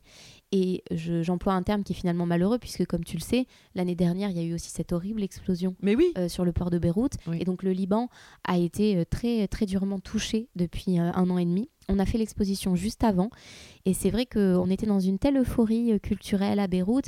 Et maintenant, quand j'ai des nouvelles de, mes collègues, parce que j'ai vraiment envie de les appeler comme ça, tellement on a travaillé ensemble euh, sur ce projet, euh, quand j'ai des nouvelles d'elles, je sais que c'est très dur la situation culturelle au Liban. Euh, ça, va, ils survivent Comment ça se bah, passe? Ils survivent, mais c'est difficile. Alors, il y, a des, y, a des, y a des choses qui ont réouvert, mais il y a eu des, voilà, des dégâts irrémédiables. Le musée sur Soc, heureusement, est en un seul morceau, mais a perdu ses, ses vitraux euh, d'époque. Enfin, voilà, il y a eu quand même des gros, gros dégâts. les œuvres, les œuvres, ont été. Ah, alors, nos œuvres étaient déjà rentrées, heureusement pour nous. Mais par contre, leurs œuvres à eux, de leur collection, qui sont inestimables, euh, elles ont été très, très durement endommagées. Donc, il y a des campagnes de restauration et notamment des partenariats à nouveau. Le Centre Pompidou prend en charge une partie des restaurations et fait voyager les œuvres depuis Beyrouth jusqu'à Paris pour les restaurer. Donc euh, ça, c'est aussi une belle preuve de coopération. Euh, mais voilà, donc c'est J'en parle parce que c'est un projet qui m'a tenu vraiment à cœur. Euh, c'était une très belle collaboration. Et juste après, ils ont eu ce, ces, plusieurs drames, autant politiques que, voilà, que structurels du pays. Et c'est vrai que, que là aussi, la France, je pense, on ne doit pas être trop dans dans la, surgestion des choses à l'étranger, parce que c'est pas notre rôle, il faut aussi qu'on s'occupe de ce qui se passe chez nous. Mais culturellement, on peut aussi faire, euh, voilà, amener des choses et euh, collaborer comme ça pour que, pour que les, situations culturelles aillent mieux. Et c'est vrai que nous, en tout cas, euh, enfin moi, j'aimerais beaucoup collaborer prochainement, en tout cas à l'avenir avec eux à nouveau. Donc voilà, c'est pas, pas du tout fermé. Donc voilà, Picasso Méditerranée, très beau projet, varié, Ouais, euh, avec des Et très décliné en plein de choses, en plein de. Mais Décliné euh, donc sur le site internet outils, que- dont Oui, tu as voilà, parlé, qu'on peut oui. toujours qui est toujours en ligne, Oui, hein, oui, qui maintenant n'est plus alimenté puisque Je le projet le est fini. Je le remettrai. Voilà, mais qu'on peut aller voir, on peut s'amuser Ouais. à, à se balader sur la carte et regarder les projets qui ont été faits, mais qui a un lien aussi avec la biographie de Picasso, puisqu'on voit que Picasso à telle époque a fait telle chose à tel endroit. Enfin voilà. Oui, c'est on a- excellent. À chaque fois qu'on clique sur un pays ou une destination, après il y a la date. et C'est ça, et on a, on a les conférences en ligne aussi. Donc si on a envie de se documenter sur telle ou telle période de Picasso, on peut aussi écouter les conférences en ligne qu'on a faites. Euh, une autre publication liée à ce projet qui n'est pas encore parue, cette année elle paraîtra en 2021, euh, c'est euh, la publication qui s'appelle tout simplement Picasso Méditerranée et qui est donc euh, un ouvrage, Somme, qui fait euh, presque 450 Oh pages, D'accord. euh, oui, qui est vraiment assez, assez costaud et qui réunit 60 auteurs, des auteurs qui ont travaillé avec Dont nous sur tous les projets, dont moi je suis co-directrice d'ouvrage avec Ouais. deux autres euh, historiennes de l'art, Cécile Godefroy et Émilie Bouvard. Cécile Godefroy, qui donc est historienne de l'art et qui était la commissaire d'exposition des musiques de Picasso à la Philharmonie, qui a fermé en décembre, et Émilie Bouvard, qui est la responsable scientifique de la Fondation Giacometti. Oui, j'ai vu une- un colloque, enfin j'ai vu une vidéo avec. euh, Tout à fait, elle, oui, bah, bien sûr, Émilie a toi, animé aussi avec moi les, en fait, on voilà. a co-animé Ah, ensemble les colloques. Euh, et euh, nous trois, en tant que directrice d'ouvrage, on a réuni plus de 60 auteurs, des auteurs qu'on avait croisés tout au long des projets de Picasso Méditerranée. Donc ça a été aussi cet ouvrage, c'est une sorte de, de bibliothèque du projet, de, de, voilà, de, de somme du projet, de mémoire du projet. Et euh, le lecteur futur, il découvrira euh, une sorte d'entrée géographique de toute la Méditerranée, avec des liens à Picasso, des liens vers l'art contemporain, des liens vers euh, d'autres artistes. Enfin, c'est On voilà. pourrait presque le retracer en voyage euh, tout à fait. Y a- y a- et d'aller dans toutes les notre avis, institutions. mais c'est enfin, notre ça, hein. envie plutôt, Oui, c'est d'avoir faire euh, ce livre comme un guide, un guide de la Méditerranée à travers le prisme de Picasso, mais aussi de, de l'art du XXe siècle en général. Donc il y a encore des, des déclinaisons possibles. Voilà, tout à fait. C'est sans fin. C'est- oui, infini. Et juste, on a, on a fait appel à des artistes contemporains qui ont fait des cartes blanches qui, justement, ponctuent le livre. Donc euh, c'est intéressant parce que euh, on leur a donné une double page. Il y a 10 artistes contemporains. Et chacun Mais connus a une ou- double page assez c'est- connue. oui, Alors oui. je, bah, bon, j'ai cité Jeanne Supugas tout Oui. à l'heure. On a fait appel à elle. Euh, on a essayé d'avoir des créateurs assez variés. Donc, je ne sais pas si tu connais le créateur de mode Simon Jacquemus. Ça me dit quelque chose. Voilà. mais, ça- Donc, euh, Simon Jacquemus a fait une carte blanche. Simon Jacquemus, c'est quelqu'un qui est originaire des Bouches-du-Rhône. Donc, il y a aussi cet ancrage du Sud et qui est un passionné de Picasso parmi d'autres artistes qui le passionnent. Donc, il nous a fait une très belle carte blanche. Donc c'est toi qui es cherché tous ces voilà, je suis allée les hein. chercher. Tout à fait. Ça, Ah, c'était. passionnant de se ça, dire c'était euh, qui de mieux pour représenter. C'était euh, génial, c'était difficile aussi parce que j'avais beaucoup beaucoup d'idées et il fallait, on s'était limité à 10 parce que Ouais. sinon c'était trop. est-ce qu'il y avait des limites de budget là-dedans? Ou Ah est-ce que oui, tu avais bah un peu carte quand- blanche? Non, alors il y avait Il y une grande liberté, mais toujours dans une limite de budget. Enfin, c'est quand même une, on est un- une institution culturelle publique. Mais vous êtes Euh, financé un peu par le privé aussi, non? Alors non, on est vraiment. avez Ah non, Ah bon, on vous est- avez, on est pas financé en partie par- peu qui vous est... qui- Non, alors nous, on est vraiment comme on est un musée national. On est Mhm. financé par l'État et par nos ressources propres de notre billetterie. D'accord, donc c'est en ça que... Et notre ressource de notre billetterie et d'autres types de ressources propres. Mais donc, on est financé à la fois par nous et par l'État. Donc, c'est vrai qu'on n'a pas de fonds privés qui Il viennent. n'y a pas de partenaire institutionnel là? Il me semblait avoir vu des, des marques euh, qui Alors, apparaissent euh, parfois sur les... Non, on peut avoir des mécénats d'entreprise. Oui, voilà, non. Mais, là, oui. pour le coup, non. On n'en a Ah, là, pas eu. Parce qu'on n'en a pas demandé. On voulait. Parce que c'est vrai que les Bah, mécénats d'entreprise, c'est vertueux. De, de, de ne pas devoir euh, avoir recours à ça. Exactement, euh, c'est-à-dire c'est qu'en fait, non, mais le mécénat d'entreprise ou quel qu'il soit, c'est à la fois une grande chance pour des expositions parce que ça permet à des expositions de se faire, mais c'est aussi, euh, il y a des comptes à rendre pour les marques. Donc si on a envie d'une totale liberté, on peut aussi ne pas en Ah, vouloir. c'est-à-dire quoi Les comptes à rendre, ça va être quoi? Ça va être des billets, ça va mettre les Oui, logos, voilà. euh, Non, mais ça des dépend. billets à des partenaires. Voilà, ça dépend. Ça peut être des euh, choses très peu engageantes, Des hein. euh, ou des, ah oui, des, soirées privées. euh, voilà. Voilà, Il y a différentes choses. Euh, on peut tout à fait euh, euh, Et ça, envisager. Ça, c'est, Ça, c'est pas une partie de mon métier. Ah, Non. c'est pas du tout dans tes fonctions, Non, d'accord. parce que ça, ça c'est donc- vraiment un métier très commercial du musée Oui, qui est délégué à une direction en, particulier au musée. Et donc, il y a des personnes qui sont spécialisées là-dedans. d'accord, mais qui vont faire l'école du Louvre, pareil, enfin, qui ont une, Pas qui ont une forcément, sensibilité. Pas forcément, Ah ils bon peuvent avoir une sensibilité Oui, à oui, l'histoire oui, de l'art, bien bien sûr. mais pas forcément. Non, non, ils peuvent venir parce que d'écoles de commerce, Ah euh, bon, d'écoles de management. pas du tout Non, euh, ça en vraiment, tout ce qui est. Donc, euh, quand toi, tu parles de, la relation avec les institutions, c'est uniquement Sur un point de vue moi- scientifique et oui, culturel. Voilà. Moi, j'ai compris que c'était aussi. euh, voilà. Et Alors après, et le partenariat, fait, euh, dans ton master que tu as fait à Sciences Po, Oui. euh, ça, ça peut t'apprendre Complètement. aussi aller Ah non, mais moi, je- besoin, je- mais bon, ça voilà. c'est pas je ce sais, je dans sais la- ce que c'est euh, que monter un plan de mécénat ou que faire un partenariat euh, juridique. Parce que tu as bien, tu as bien rédigé. oui. J'ai après, rédigé- Non, les puis- contrats, les contrats par exemple qu'on faisait avec les institutions, Oui. le pôle juridique du musée, le travailler dans le, dans le sens, c'est pas moi qui ai fait les contrats. Oui, d'accord. Par contre, après, Vous avez des avocats qui. c'est même pas des avocats, c'est des propositions juridiques entre responsables juridiques de chaque institution. Ah, il n'y a même pas de. Il y a pas forcément de- Ouais, voilà, c'est pas les avocats qui écrivent les contrats, non? Ou c'est des contrats types qui sont utilisés non, les contrats, les de droit des public. euh, D'accord. Non, non, ce sont des, les services juridiques des institutions qui les Mhm. réalisent. Mais en fait, euh, là où moi j'interviens, c'est plutôt dans la discussion avec les institutions sur qu'est-ce qu'on va, f- qu'est-ce qu'on va construire ensemble, en fait? Est-ce que vous voulez euh, qu'on fasse une exposition classique où on prête des œuvres, on, voilà, ou est-ce que vous voulez un commissariat? Est-ce que vous voulez qu'on écrive un texte? Est-ce que vous voulez qu'on écrive ensemble un catalogue? Enfin, voyez, c'est ce genre de, tu Ouais. vois, c'est ce genre de Ouais. discussion-là où moi j'intervenais. D'accord. Ah, Ouais. c'est très intéressant, d'accord. Et donc, auquel cas, ils demandaient souvent de coécrire le texte ou comment ça se passe quand Ah, on il y a eu écrit plusieurs texte types de commandes. Euh, J'ai écrit Oui. quelques textes, en effet, pour Oui. des catalogues d'institutions. Euh, par exemple, pour, bah, pour une exposition qui a eu lieu à Toulon. euh, sur le paysage méditerranéen, euh, la directrice des musées d'art de Toulon, euh, qui a réouvert en partie après des travaux et qui est une très très belle euh, rénovation, euh, m'a demandé d'écrire un texte parmi d'autres auteurs. Voilà, j'ai volontiers écrit un texte parce que le sujet m'intéresse, le paysage méditerranéen, et que je l'ai étudié en, voilà, en Oui, parallèle. peu, Mais c'est vrai que voilà, euh, il y a eu d'autres choses où on n'a pas, j'ai pas du tout écrit de texte, mais euh, d'autres personnes du musée, euh, des, des conservateurs, des, des responsables de fonds, des spécialistes euh, Et qu'est-ce que tu, tu euh, voilà. constatais là-dessus? Tu peux pas émettre de jugement, mais euh, dès lors que ce sont des personnes qui occupent euh, ce type de fonction, ils n'ont aucune difficulté Non, à produire. c'est- eux-mêmes qui son- les c'est leur- écrivent. hein, c'est leur métier. des- Oui, voilà, c'est leur métier. c'est Leur ça. métier, c'est de comme- chercher C'est comme toi. et de quoi, produire de l'écrit sur Oui, Picasso, voilà. de produire de l'information euh, scientifique sur Picasso. Donc ils font des recherches en bibliothèque et puis après Oui. ils écrivent. Nous on a un fonds d'archives au musée qui est impressionnant aussi, qui a beaucoup beaucoup de pièces dans lesquelles on peut chercher. Donc ça fait une base pour pour avoir des informations. Qui, une source inestimable et du coup on est les mieux placés entre guillemets pour avoir accès à ça. Euh, Il y a des grands historiens d'art qui ne sont pas au musée Picasso et qui écrivent très bien sur Picasso, hein, je dis pas le contraire, hein, Ouais, et qui sont d'ailleurs euh, très sollicités pour les catalogues. Nous, on n'était pas du tout dans une volonté de d'imposer quoi que ce soit. Le musée Picasso, on n'a jamais imposé quoi que ce soit. On laissait libre chaque institution de faire l'exposition qu'elle voulait, le catalogue si elle le voulait, etc. Par contre, nous, on était là en tant que ressources. C'est-à-dire que si elles ont besoin de nous, on pouvait être sollicités. D'accord, c'est bien Voilà. ça. Donc, c'est très clair comme rôle. Enfin, Voilà. Ça n'a jamais été euh, de l'ingérence ou quelle qu'elle soit. C'était vraiment un rôle de, de soutien, de ressources, de prise d'informations s'ils en ont besoin, de- d'expertise telle- quelle qu'elle soit s'ils en avaient besoin, mais elles étaient autonomes, ces Mais elles étaient autonomes, toutes ces institutions. Donc, toi, en tant qu'historienne, justement, par rapport à tes recherches, Ouais. euh, le côté historien m'intéresse énormément, mais même ça peut être euh, dans la vraie vie, enfin, par rapport à ton sujet que- qui t'intéresse sur la relation de l'art à notre vie quotidienne. Euh, est-ce que tu vas chercher des sujets, euh, justement, est-ce qu'on trouve tout Est-ce que Google, c'est pas terrible Est-ce qu'il vaut mieux quand même euh, aller euh, dans des bibliothèques? Enfin, comment. C'est quoi ta, vision là-dessus? Enfin, ton avis euh, Euh, alors, je pense que euh, la bibliothèque est indispensable.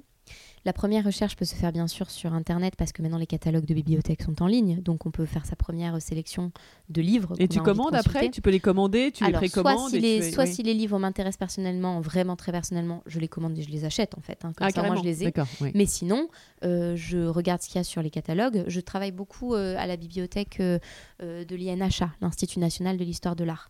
Ouais. c'est je- où ça? Alors, c'est rue, galerie, enfin, rue Vivienne. Ah oui, bon, ça va. C'est dans le centre de oui, Paris. bah oui. Euh, c'est une très belle bibliothèque en plus. Mais Euh, c'est dans la galerie Vivienne? Non, c'est rue Vivienne, rue vraiment. Vivienne, d'accord, juste à côté Mais de la c'est vraiment, oui, c'est à côté de la galerie. Oui. C'est un très bel endroit. euh, je t'invite à aller la visiter parce que c'est Ah, mais vraiment. écoute, avec euh, plaisir, je sais même un pas que c'est. architecturalement, c'est fabuleux. C'est à côté de l'entrée de la galerie Vivienne? C'est où Non, exactement? euh, C'est plus à la bourse? Non, c'est plus voilà, c'est plus en allant vers Bourse, euh, en face de l'école des Chartes. Je sais pas si tu vois. D'accord. Non, mais je, regarderai. Vraiment, c'est très facile. Tu c'est ouvert à tous? C'est Euh, ouvert? à tous. Alors non, c'est ouvert. non, c'est pas ouvert tous, mais tu peux aller la visiter. Il y a des horaires de visite pour les visiteurs euh, qui veulent juste voir le bâtiment. Enfin voilà l'architecture. Quand tu veux emprunter des livres, enfin consulter des livres, tout ça, il faut être euh, à minima en master d'histoire de l'art. Donc il ah, faut être déjà, déjà un peu chercheur. Maintenant, il y a des accès qui peuvent se faire avant. Par exemple, moi, quand j'étais à l'école du Louvre et que j'étais que en licence, euh, j'avais eu une autorisation spéciale. J'avais demandé, mais ça, c'est n'importe quel étudiant peut la demander. Euh, j'avais le droit à genre 10 entrées dans l'année pour aller faire mes recherches. Parce qu'en en fait, comme c'est une bibliothèque qui est pas très grande, qui est grande, hein, mais qui est pas immense, qui a beaucoup de chercheurs en histoire de l'art quand même, ils, peuvent, ils doivent limiter les entrées parce que sinon, euh, il y a trop de monde. Donc c'est vrai que c'est vraiment pour les chercheurs. Donc mhm. niveau master ou niveau doctorat ou niveau, fin, niveau thèse, voilà, ou euh, professionnel. Donc c'est vrai que maintenant, moi j'ai un accès parce que je suis professionnelle du monde de la culture et que je suis historienne de l'art. Donc c'est vrai que je peux y aller quand je le souhaite. C'est un grand luxe. Euh, c'est une des plus belles bibliothèques de France. La le fond est très très dense et varié et riche, donc on trouve un peu tout ce qu'on veut. Euh, il y a aussi la BNF, hein, la Bibliothèque nationale de France, où parfois je, vais plus rarement parce que j'ai des références parfois qui me manquent et elles sont que là-bas, donc j'y vais. Euh, maintenant, sur, euh, sur Internet, Percé est pas mal, le site Percé, qui permet d'avoir des textes scientifiques en ligne. Percé au singulier ou Percé et eux. Ah d'accord. Voilà, Percé. Au, féminin. ouais, voilà, Percé, comme le, personnage mythologique. D'accord. Euh, voilà, donc ça, il y a, y a, des textes en ligne qui sont pas mal, ils sont pas tous accessibles. Euh, mais c'est vrai que je, je, plaide davantage pour, euh, ah pour le livre, en hein. tout cas pour la, la, bibliothèque et pour la recherche en, en, vrai et pas sur Internet, parce que eh bien, il y a quelques blogs qui sont tout à fait sérieux, mais, oui, mais on voilà, on n'est pas toujours sûr et certain de l'information d'où elle vient. En fait, c'est plutôt ça, c'est quand on fait des recherches on a besoin d'avoir la source bibliographique, c'est-à-dire où est-ce que l'info a été prise à la source. Et si on n'a pas ça, euh, l'info, elle peut pas être véridique. Et, donc, donc, toi, euh, en tant qu'historienne, est-ce que tu fais le même travail qu'un journaliste? C'est-à-dire que quand bien même il y aurait un blog qui citerait une source, là-dessus, est-ce que de toute façon tu irais la vérifier enfin, bah, Si on a envie d'être rassuré à 100% et de pas dire des bêtises, oui. C'est ce que tu fais, c'est voilà. ce le cas. Si je trouve quelque chose sur Internet qui m'intéresse vraiment, une citation que je connaissais pas, quelque chose comme ça, et que j'arrive à comprendre d'où ça vient, en effet, il faut, je vais aller consulter le livre pour, euh, bah, pour vérifier. Parce que la personne a peut-être fait une coquille, a peut-être inventé la citation, mais oui. on sait jamais. Ah oui, d'accord. Voilà. Oui, donc tu es très. Oui, non, mais c'est bah normal, hein, c'est ton métier. Il faut être hein, rigoureux là-dessus parce que sinon, en effet, on n'est pas à l'abri de dire des bêtises. Et voilà. Après, ça, c'est vraiment pour les textes que j'écris pour les institutions. Pour les artistes contemporains, je procède autrement parce que je ne vais pas forcément chercher en bibliothèque puisque les artistes contemporains, je vais parler de leur travail. Donc là, je vais dans leur atelier, je parle avec eux, je les interview. Je... Ah, tu, tu préfères quand même les voir? Oui, c'est pas du ah tout pareil de voir, une œuvre d'art en, ligne que J'ai fait un ou deux textes euh, avec des interviews juste au téléphone et l'artiste, parce qu'on me l'avait demandé, et l'artiste m'a envoyé un PDF. Et en fait, j'ai pas aimé cet exercice. J'ai pas aimé parce que je l'ai fait parce que voilà, il fallait le faire, mais je l'ai fait peut-être deux fois max.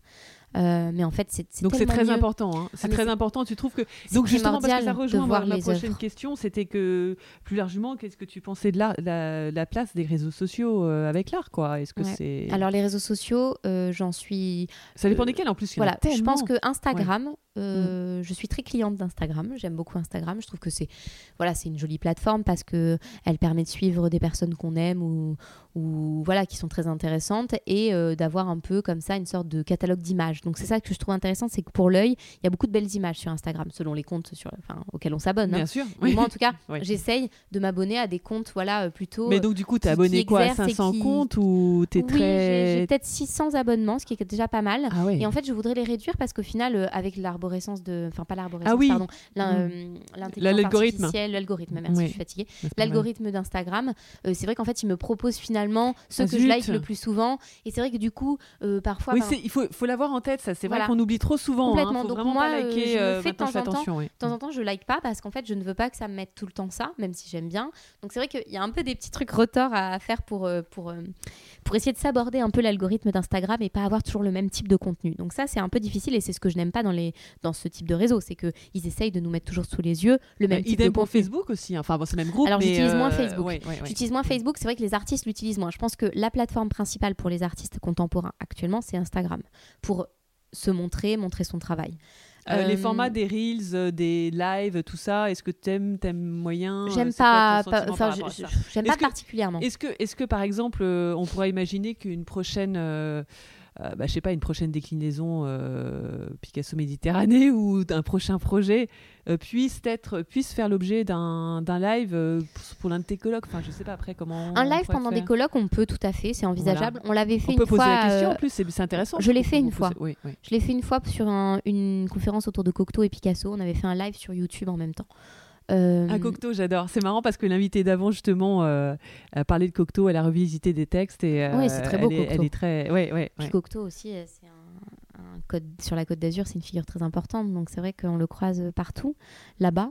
Euh, non, c'est vrai que j'ai déjà fait un live comme ça. Je suis pas une grande spécialiste, je suis pas du tout contre. Je pense que tant que le technologique et la technique ne compliquent pas l'événement, Voilà, moi ça, me va ouais, en fait. voilà. C'est-à-dire que il y a aucun souci pour que ça soit en live. Ou pour le, ou pour le euh, faire en, en ce moment, par ces temps de Covid, euh, de se Ah dire bah, on c'est veut sûr. limiter, on n'a pas le droit d'avoir de public. sûr. Qu'on- Qu'est-ce qu'on fait On annule, on annule la, conf- la conférence ou est-ce qu'on fait en. Non, mais moi je suis Voilà, d'accord pour les conférences en ligne. Voilà. les mettre sur YouTube, enfin faire les deux de toute façon. Après, De toute façon, je pense, que, pas je l'autre. pense que tant qu'on partage l'info et qu'elle est bien partagée, il n'y a pas Voilà, de, c'est de ça. Après, problème. t'as pas de YouTube. Est-ce que t'es plus ou moins? Oui, non, je, euh, je- je regarde pas mal, euh, Ouais. j'utilise pas mal YouTube. euh, je... Voilà, moi vraiment, après c'est très personnel. Les réseaux sociaux que j'utilise, c'est que Instagram, très peu les autres. J'ai pas de Mhm. compte Twitter. euh, voilà, j'ai Ah pas oui, d'accord, oui, parce que ça peut être intéressant. Non, mais voilà, aussi je le dis parce que c'est vrai que moi je suis pas ça- utilisatrice. Euh, Mhm. C'est vrai que je pense que les galeries, les artistes et les institutions culturelles, leur place sur Instagram, il y a vraiment un enjeu parce Oui. que Donc parce le musée d'Orsay, là, en- justement le musée d'Orsay, le fait qu'ils aient euh, embauché, je me souviens plus le nom de, de- de l'illustrateur connu, euh, ah oui, tu sais, Oui. euh, pour le musée d'Orsay est assez prescripteur pour gérer les réseaux sociaux là-dessus. Et oui, ils ont même un site pour les enfants. Oui. Non, ils sont très très à la pointe oui, là-dessus, voilà. c'est bien. Moi, ouais. je trouve ça très bien la parce présence que des Picasso aussi, typiquement, ouais, vous pouvez faire. J'ai vu que maintenant c'était. On a un compte Instagram qui est pas mal suivi, qui est assez bien mhm. alimenté. Et donc ça, c'est toi, c'est qui? C'est une agence ou c'est quelqu'un d'interne? Personne en interne qu'on a recrutée et qui est euh, community manager du musée, Mm. euh, qui est vraiment dédié aux réseaux sociaux. Euh, en effet, euh, le musée, on essaye de se positionner là-dessus. Maintenant, euh, je pense qu'on a une bonne communauté déjà. C'est vrai qu'on essaye de faire interactif. On a fait ce qu'ont fait toutes les institutions là pendant le calendrier de l'Avent, par exemple, chaque jour, gagner euh, un catalogue du musée en répondant à une question, euh, le calendrier de l'Avent. Euh, voilà, on, on fête des fêtes un peu drôles pour avoir un autre auditoire. hein. Donc voilà, on essaye d'attirer tout type de génération sur ces réseaux sociaux. Moi, je pense que c'est très important. Pour les artistes, euh, tout ce qui est euh, biais euh, numérique comme ça, euh, tu as parlé des réseaux sociaux, Oui, on parle voilà. des lives, je Oui. pense que c'est très important aussi.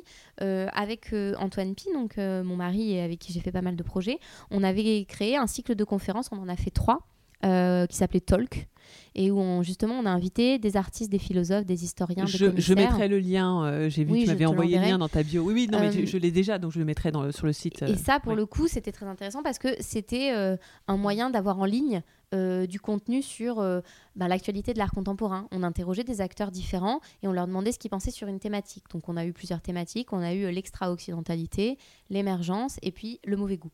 C'était trois thématiques qu'on avait choisies qui sont très très euh, Ah non, mais le mauvais goût, ça m'aurait amusé parce que ouais, ouais, Le les, autres, le les mauvais autres thèmes aussi très- sont très intéressants, mais c'est vraiment parce que Voilà, le mauvais non, goût, c'était le mauvais goût, c'était fun. Bah, tout à fait, c'était ça qui était, qui très drôle. Ouais, Et du coup, chacun y allait de, de son histoire, mais aussi de ses avis. C'était très intéressant.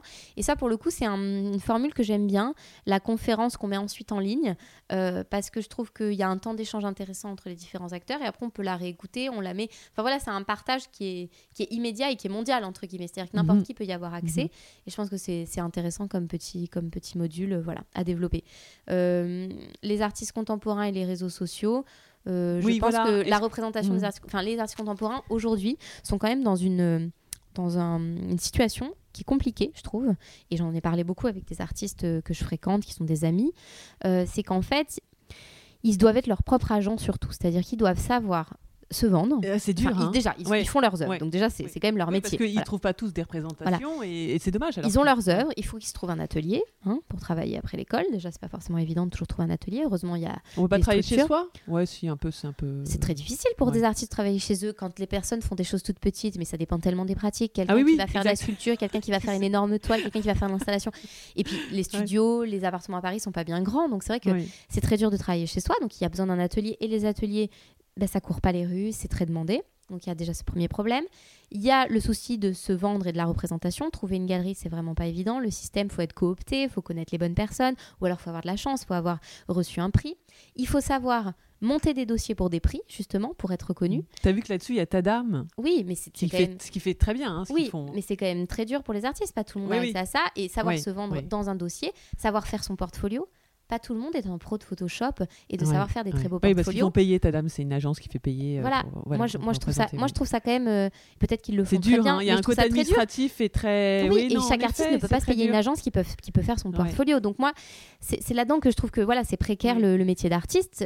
Au-delà de, de, de vendre ses œuvres, c'est précaire pour toutes les, hum, les étapes en fait, pour euh, se, se représenter et présenter son travail. Et c'est dommage qu'il n'y ait pas d'artistes qui, qui proposent des accompagnements comme ça. euh, Alors il y a des personnes hein, qui le font, mais c'est vrai que c'est toujours moyenne en finance, ce qui est normal. Oui, Tout oui, non, mais justement, non, mais croûte, ils, mais, euh, Peuvent faire, ils peuvent faire justement, ceux qui gagnent bien leur vie, etc. Alors peuvent, dans la réponse à ça, c'est ouais. beaucoup les collectifs. voilà. Il y a des collectifs comme Push Manifesto, comme euh, le Woolock, euh, comme euh, Feu le Wonder, mais qui renaît de ses cendres. Il y a des collectifs où des artistes se mettent en commun et finalement créent des lieux où leur travail Donc, est montré. C'est ça créer l'avenir, des tu lieux où ils peuvent ça travailler. Je pense que c'est une- un des avenirs, un des avenirs possibles, c'est la collectivité, la mise en commun dans des lieux qu'on partage pour travailler, pour présenter, pour faire des expos, pour inviter des commissaires qui présentent les expos, pour aussi avoir un site internet pour tout le monde et souvent parmi par exemple 10 artistes qui mettent euh, leur, euh, Ouais. leur- qui se mettent en collectivité, il y en a toujours un qui s'est un peu bidouillé un site internet donc il va le faire pour les autres. Enfin voilà, il y a un peu ce côté-là qui finalement se construit un peu bancal mais qui arrive à faire des choses très belles, très intéressantes et qui finalement pour moi sont aussi un des avenirs de l'art contemporain, cette mise en commun. D'accord. Et juste, euh, euh, oui, non, mais ça c'est très intéressant. Et il y avait, euh, il y avait du street art. Je sais pas si tu te souviens, euh, quand on avait euh, investi la une ancienne poste du 13e. Et puis ah, il y avait tout à aussi fait, les, à- les grands voisins? Non, c'était pas Non, les grands voisins, les grands voisins c'est euh, euh, J'ai oublié 14e. le nom, euh, mais ils avaient aussi investi à pas Montreuil, à. Enfin bref, voilà, ouais, ils avaient fait ça. euh, Enfin, ça, ça existe Alors- assez. Enfin, Ah voilà, oui, oui, tu oui, sais où ils investissent des Mais ça, c'était encore sont- différent parce que ça, c'était plutôt une invitation, je pense, de la municipalité Mm. à des artistes, ce qui est très intéressant. Le Mm. 13e, Ils, font ils sont très là-dedans parce oui, que je crois que le maire le, du le 13e maire, il est génial. est passionné Mm, par le street art, donc il fait appel à des street artistes. Je pense qu'en effet, les maires, quand ils sont euh, dans ce côté euh, très intéressés par l'art vivant, euh, mettre à disposition des bâtiments qui vont être détruits ou qui sont en attente à des artistes, je trouve ça une initiative passionnante et c'est, j'encourage à faire ça. Mais là, je parlais vraiment d'initiatives d'artistes eux-mêmes ou de commissaires d'exposition. Je connais aussi des, des jeunes commissaires ou des moins jeunes qui lancent aussi des collectifs d'artistes pour que justement il y ait cette, Ah, c'est cette intéressant dynamique. ça. Voilà. D'accord. Donc c'est Ouais. très intéressant. Moi, c'est quelque chose que je peux t'en pas faire tête, pour l'instant. les jeunes, les jeunes commissaires d'exposition. Euh, eh bien, ont- euh, euh, la personne qui fait euh, Push Manifesto que je ne connais pas mais dont on m'a beaucoup parlé, le nom m'échappe mais je peux te le retrouver. Oui, enfin, je mettrai sur le. Voilà, est un commissaire d'exposition justement et son travail est intéressant en ça parce qu'il permet à des artistes sous forme de résidence de venir et d'avoir des ateliers et de présenter leurs travaux. Donc voilà, je pense qu'il y a des initiatives comme ça qui sont très importantes, pardon. Et euh, il y a la station aussi à Nice.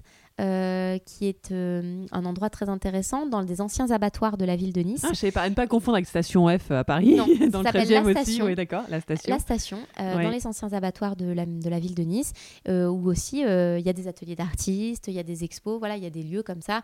Il y, en a beaucoup, euh, il y en a beaucoup en fait. hein, que je tu que tu ne manques pas de, de regarder euh, que je quand regarde tu passage beaucoup euh, euh, quand j'y oui, vais. euh, tu- à Bruxelles aussi, il y en a beaucoup, mais là on sort de France, il y a beaucoup ce, ça vient beaucoup de, de... la Belgique est très euh, en pointe là-dessus. Il y a beaucoup de collectifs d'artistes en, en Belgique qui partagent des, des ateliers un peu dans des anciennes usines, dans des anciens immeubles, et qui comme ça euh, euh, se permettent de bien vivre entre guillemets euh, leur art en commun et d'inviter les gens qui ont envie de venir voir leurs travaux là-dedans. Je pense que c'est vraiment un, modèle intéressant qui m'intéresse beaucoup. Moi, j'aimerais bien, dans un futur plus ou moins Oui. proche, peut-être faire ça aussi avec avec des artistes que je soutiens. Pour l'instant, j'en ai pas le projet, mais c'est quelque chose comme ça qui, quand ça me traverse l'esprit, me séduit énormément. Donc demain, si tu as une marque, euh, mettons, qui vient te voir en disant on veut organiser tel événement, euh, vous avez carte blanche, vous avez X, euh, un budget de X. Oui. Tu- typiquement, c'est le genre de choses qui, qui- Ah, complètement. euh, sur lesquelles tu pourrais t'éclater. Ah oui, quoi. moi c'est vraiment un truc. euh, la, la carte blanche c'est toujours l'idéal. Mais non, Oui. même quand il y a des contraintes, euh, c'est idéal aussi parce qu'en fait la contrainte ça permet de créer encore plus. Quand on nous dit euh, il faut faire ça dans tel cadre, dans tel cadre, ça amène d'autres choses. Donc, Et tu serais capable de trouver des lieux où justement après il Oui. vaut mieux que ça soit le partenaire. Alors souvent qui, le partenaire et oui, c'est plus favorable qu'il amène lieux, le lieu, mais on peut trouver des lieux. Après, c'est vrai que la recherche de lieux prend du temps et du coup ça c'est au détriment de, du projet. Dans le sens le cœur du projet, trouver Mhm. les artistes, faire l'exposition, Oui, écrire oui, des donc, choses. toi tu préfères te, oui, te focaliser sur euh, ta fonction. euh, voilà, c'est ça. Même je de, pas ouais, après de chercher des lieux. En fait, Oui. euh, je, je sais que c'est difficile et- parce que j'ai hum, j'ai été dans une association quand j'étais à l'école du Louvre et je l'ai continué un peu après. Puis euh, j'ai hum, je soutiens toujours cette association, mais qui en ce moment est en sommeil, mais qui a, qui a beaucoup marché, euh, qui s'appelle Diamètre, euh, qui était une association qu'on avait montée donc avec des amis étudiants à l'école du Louvre et qui était euh, pour le, soutien des artistes émergents et des jeunes critiques d'art et historiens de l'art. Donc en fait, on mettait en commun nous nos capacités entre guillemets de jeunes étudiants en histoire de l'art, on aimait beaucoup écrire des textes, etc. Et on allait chercher des artistes tout jeunes diplômés ou même pas encore diplômés et on leur disait bah, venez on fait une expo dans un appart à Paris. Et donc on a monté un, un lieu comme ça dans l'appartement d'un des membres de l'association euh, au 71 bis rue Lamarck qui s'appelait tout simplement le 71B. 18e aussi. Hein. Oui, dans Oui. le 18e, qui était un appart en rez-de-chaussée. On montait par la fenêtre, c'était très drôle, et on faisait des expos dans cet appart. Euh, ça, c'était vraiment l'éclate, et puis on a, on a fait plein de projets. On a réussi à faire des petites éditions où on s'est autofinancé, euh, soit euh, grâce à la participation collective, soit parce qu'on trouvait des petits mécènes. Il y a des petites fondations, ou même des grandes fondations qui nous ont donné 1000, 1000 euros, euh, 2000 euros, euh, qui nous ont donné quelques fonds comme ça. Et c'est vrai que, que ça a été une superbe expérience. On a fait une expo au Grand Voisin dans le 14e. On a fait une expo au point éphémère. Enfin voilà, on a fait plusieurs euh, moments comme ça. Et euh, ça, ça a beaucoup, m'a beaucoup appris parce que ça m'a montré à quel point c'était harassant de monter un projet de A à Z. C'est-à-dire depuis la, mise, en- comment dire, euh, l'idée de départ jusqu'au budget, jusqu'à trouver le lieu justement, jusqu'à euh, trouver les partenaires et tout ça de A à Z, un tel travail. euh, qui a été passionnant et qui nous a appris tous, euh, où je me suis dit, mais en fait, c'est vrai que euh, que, que pour monter des projets, ça demande une telle énergie. Et c'est dur, en fait, dans le milieu de l'art contemporain, de trouver cette énergie-là. On l'a, mais de. Mm. Voilà. de Oui, donc ça peut être confié forcément à d'autres personnes, donc, dont c'est plus euh, des écoles de commerce ou des. Alors, je pense, non, non, bon, je pense que, que, que, en effet, c'est bien d'avoir des équipes multi. euh, Enfin, qui viennent Oui. de multiples horizons. Des personnes qui viennent de l'école de commerce, qui viennent d'école euh, de management, qui viennent de l'histoire de l'art, et on fait un mix de tout ça, et on arrive à avoir quelque chose euh, de bien, quoi. Mm. Mais bon, voilà, c'était une expérience personnelle. Mais alors, euh, pour, toi, pour tes expériences, pardon, tes influences, en dehors Oui. de, de- de- des nombreuses influences que tu nous as déjà citées, euh, qu'est-ce que tu, tu, tu lis encore euh, la presse spécialisée euh, T'es abonné? Alors, je Euh, suis tu- pas. tu- Je, oui, alors. Parfois, tu écris pour eux, peut-être euh, alors, je, lis ouais. presse spécialisée. Qu'est-ce que tu en Euh, penses Enfin, voilà, qu'est-ce que tu. Voilà. Alors, y a, je, je lis pas non plus tout. Euh, on va dire que je lis le Journal des Arts, le Quotidien de l'Art, euh, Art Newspaper, voilà, pour les, pour les actualités du monde Mhm. de l'art. Ensuite, euh, je n'écris pas euh, pour les magazines euh, en ce moment. J'ai écrit déjà, mais là, en ce moment, je n'écris pas.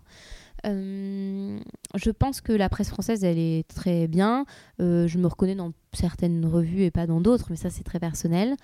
Euh, Oui, et au niveau international, est-ce qu'il y a des choses américaines que tu. Au Parce niveau que c'est pas du tout le même marché, hein, j'ai l'impression, aux États-Unis. Ouais. Je sais pas Non, si tu connais un vrai. petit peu. euh, Oui, oui, tout à fait. euh, je, je vois ce qui s'écrit. Je lis pas mal de, de blogs aussi au- à l'étranger, plutôt en Angleterre, c'est vraiment aux États-Unis, euh, mais dans le monde anglo-saxon, du coup. Euh, c'est très différent, mais en même temps, euh, je pense qu'on a quand même les mêmes interrogations tous. C'est-à-dire qu'actuellement, quand on regarde les magazines et l'actualité du monde de, Mhm. de l'art, c'est beaucoup un monde de l'art en prise. Bon, bien sûr, la crise euh, sanitaire actuelle. Et euh, ce qui m'intéresse, je lis beaucoup euh, les articles sur comment gère chaque institution à l'étranger aussi, comment elles sont en train de se réinventer euh, par le biais du numérique avec les expositions en ligne, euh, avec euh, l'idée de, de mettre encore plus les collections et les informations qu'elles ont dans leurs institutions. Donc ça, tu, ça, en tu ligne, es pour ça, je, ah, ça, je suis Ouais. 100% pour. de et faire je des, regarde beaucoup. des foires, de faire, oui, de Aux faire des foires en Ils ligne ont été quand très, elles. très oui. à l'avance, très en avance là-dessus. Oui, Dès la oui. pre- le premier confinement, Donc, et le fait de ça. visiter des galeries euh, vi- virtuellement quand ce n'est Ouais. pas possible de s'y rendre, Je ça, fait. tu le- Et qu'est-ce que tu en penses? Eh bien, c'est déjà bien. C'est déjà mieux que rien. C'est-à-dire que ça me satisfait pas complètement parce que j'aime toujours être face à Oui. l'œuvre avec la matérialité de l'œuvre. Mais quand on peut pas parce que on est empêché par une crise sanitaire, euh, moi je prends ce qu'on me donne. Oui, Donc, euh, d'accord. en fait, Donc je ça veut dire que tu pourrais, regarder. te- tu pourrais choisir sur ça, sur une œuvre, à demander à ce qu'on te prête. Euh, tu pourrais dire bon, bah, je l'ai pas vu, euh, je l'ai pas vu physiquement parce que j'ai pas pu, ou c'est vraiment quand même un frein. Ah, c'est un peu un frein, je pense. Mais après, bon, on peut toujours envisager. J'ai pas été Oui. confrontée à ça. Je pense que c'est quand même un peu un frein. D'accord. Mais euh, bon, euh, dans le contexte actuel, je pense que de toute façon, on va être obligé de réinventer nos, voilà, nos façons de travailler. Mais oui, c'est ça. Donc, euh, à un moment, il faut sortir de son confort et se dire que ben, ben, tant pis, je ne l'ai pas vu, mais, euh, mais voilà. Et puis, il y a aussi une confiance mutuelle entre les gens à établir. Donc, euh, Mm. non, je, je, je pense en tout cas, je suis assez admirative des musées anglo-saxons en général, dans le monde anglo-saxon, euh, voilà, qui, euh, qui ont beaucoup œuvré pour, pour voilà, mettre en ligne beaucoup de choses, proposer Ouais, la des nouveaux Tate aussi là-dessus. Ouais, La ont- Tate a été, été a été très très, bien. ouais. impressionnante, Mm. mais le MoMA, le LACMA, le Los Angeles euh, Museum of Art. euh, Oui. Enfin voilà, il y a eu beaucoup de, de musées qui ont été. Le Getty aussi, le Getty Museum euh, est un des musées. À New que- York ou le. Enfin, Le Getty, alors il est basé sur la côte ouest. Euh, le Getty, Ah, c'est un Getty Oui, Research confonds. Institute Oui, et qui a plusieurs celui, musées. Celui qui est à Los Angeles, là. Voilà, il y en a un à Los Angeles, mais il y a aussi le Getty Research Institute dans une ville de Californie. En fait, ils ont plusieurs, euh, plusieurs Ah, je confondais, petits- c'est pas celui de New York. euh, mais, du coup, le. Getty, c'est c'est vraiment pour le coup des, des personnes qui, qui travaillent énormément là-dessus et qui sont très, très à la pointe. Donc Ouais. euh, je les admire puis c'est beaucoup. c'est un marché très. là, aux États-Unis, ça rigole pas hein, avec la. Enfin, en France non Ah plus. bah c'est pas les mêmes, c'est pas la même loi, donc en effet, euh, ça, ouais. c'est- les choses vont à la fois plus vite et sont, et sont moins protégées que chez nous, mais c'est une façon de fonctionner. pas- Et en même temps, tu parles de protection, ça, ça m'intéresse parce que par rapport aux réseaux sociaux, justement, maintenant, avec les Instagram qui, justement, ont leurs propres euh, conditions d'utilisation, qui ne vont pas forcément dans le sens. Mais en même temps, ça fait de la pub aux artistes, donc Oui. c'est toujours. euh, après, non, mais ça, des- ça après, moi, je n'ai pas vraiment d'avis. Je pense que, que Instagram est une plateforme pour montrer euh, son art. On peut malheureusement pas montrer tous les types d'art.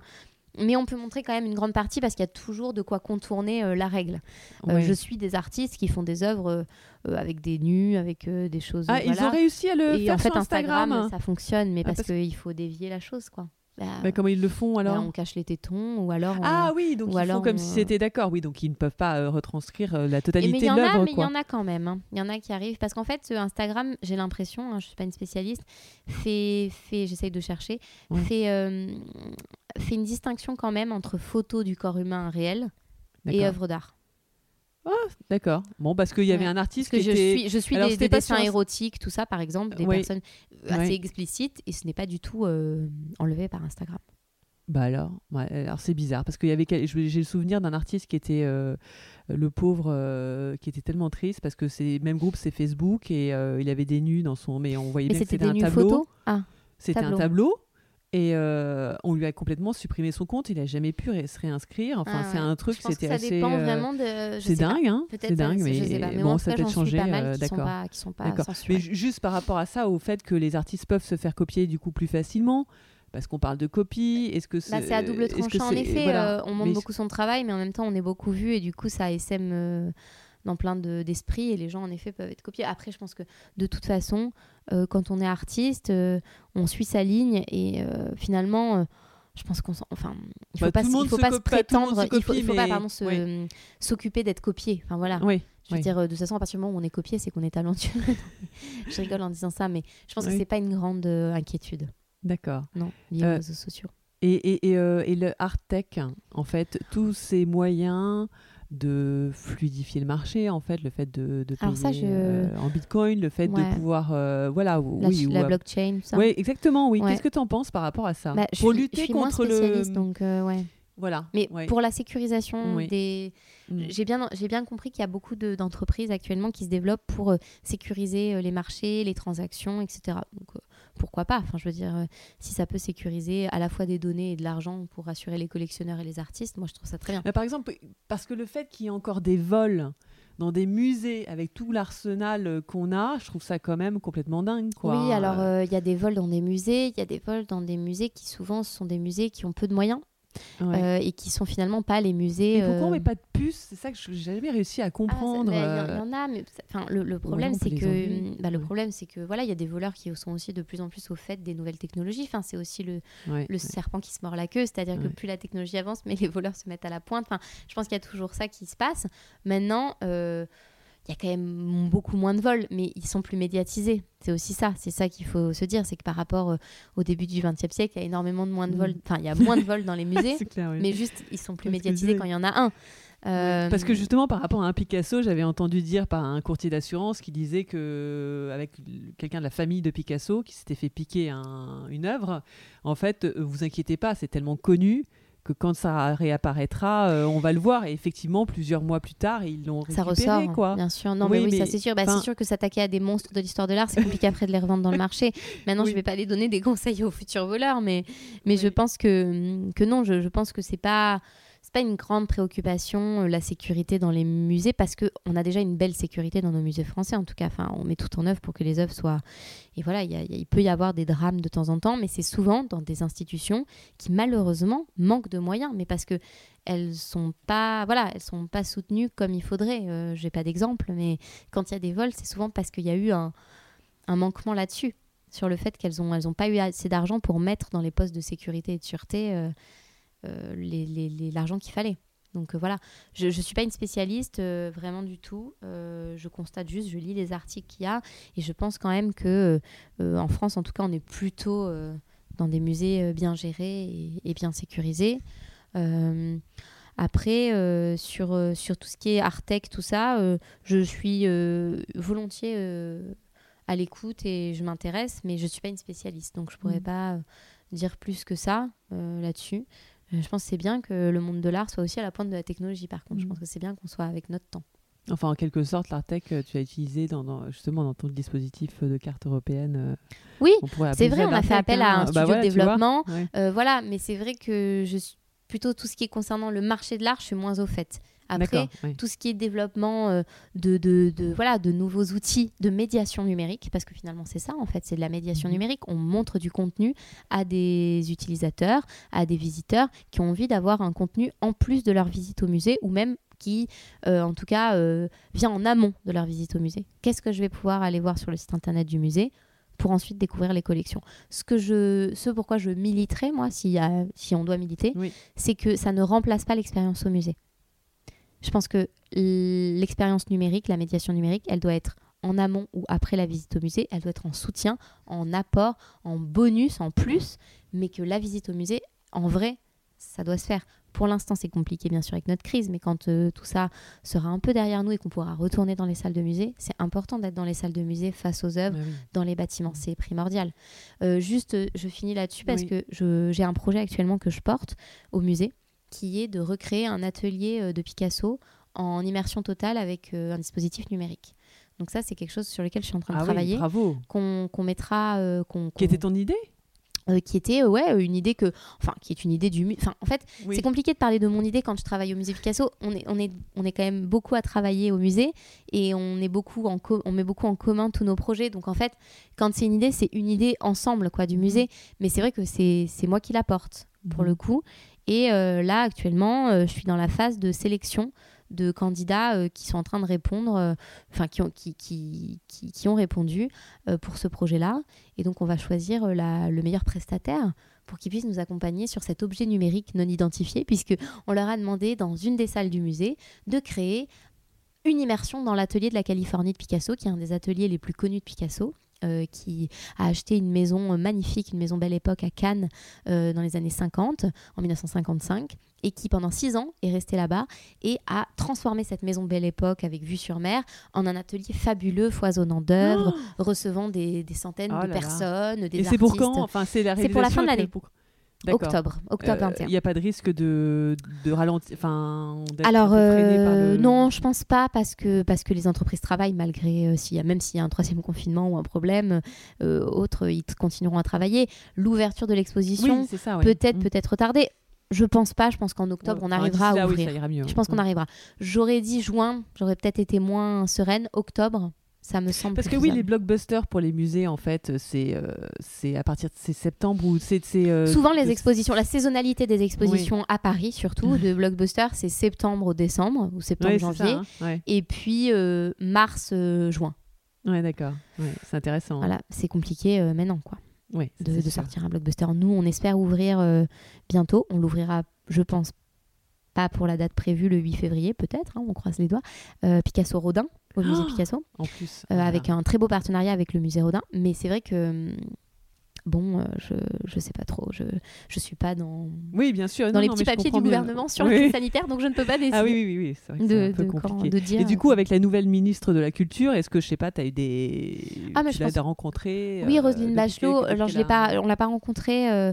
Euh, depuis qu'elle est arrivée à son poste, mais en tout cas, euh, je pense que c'est quelqu'un qui, qui, en tout cas, plaide bien pour, et milite bien pour les acteurs culturels, quels qu'ils soient, et qui a bien conscience de la variété, en fait, des acteurs culturels au sein du ministère de la Culture. Euh, ce que je trouvais assez à déplorer ces dernières années euh, selon les différents voilà, ministres qui sont passés, c'est qu'il y avait, avait toujours un qui avait son dada un peu, c'est-à-dire euh, c'était soit le cinéma, soit le livre, soit euh, la télé, enfin le, service public mmh. euh, télévisuel.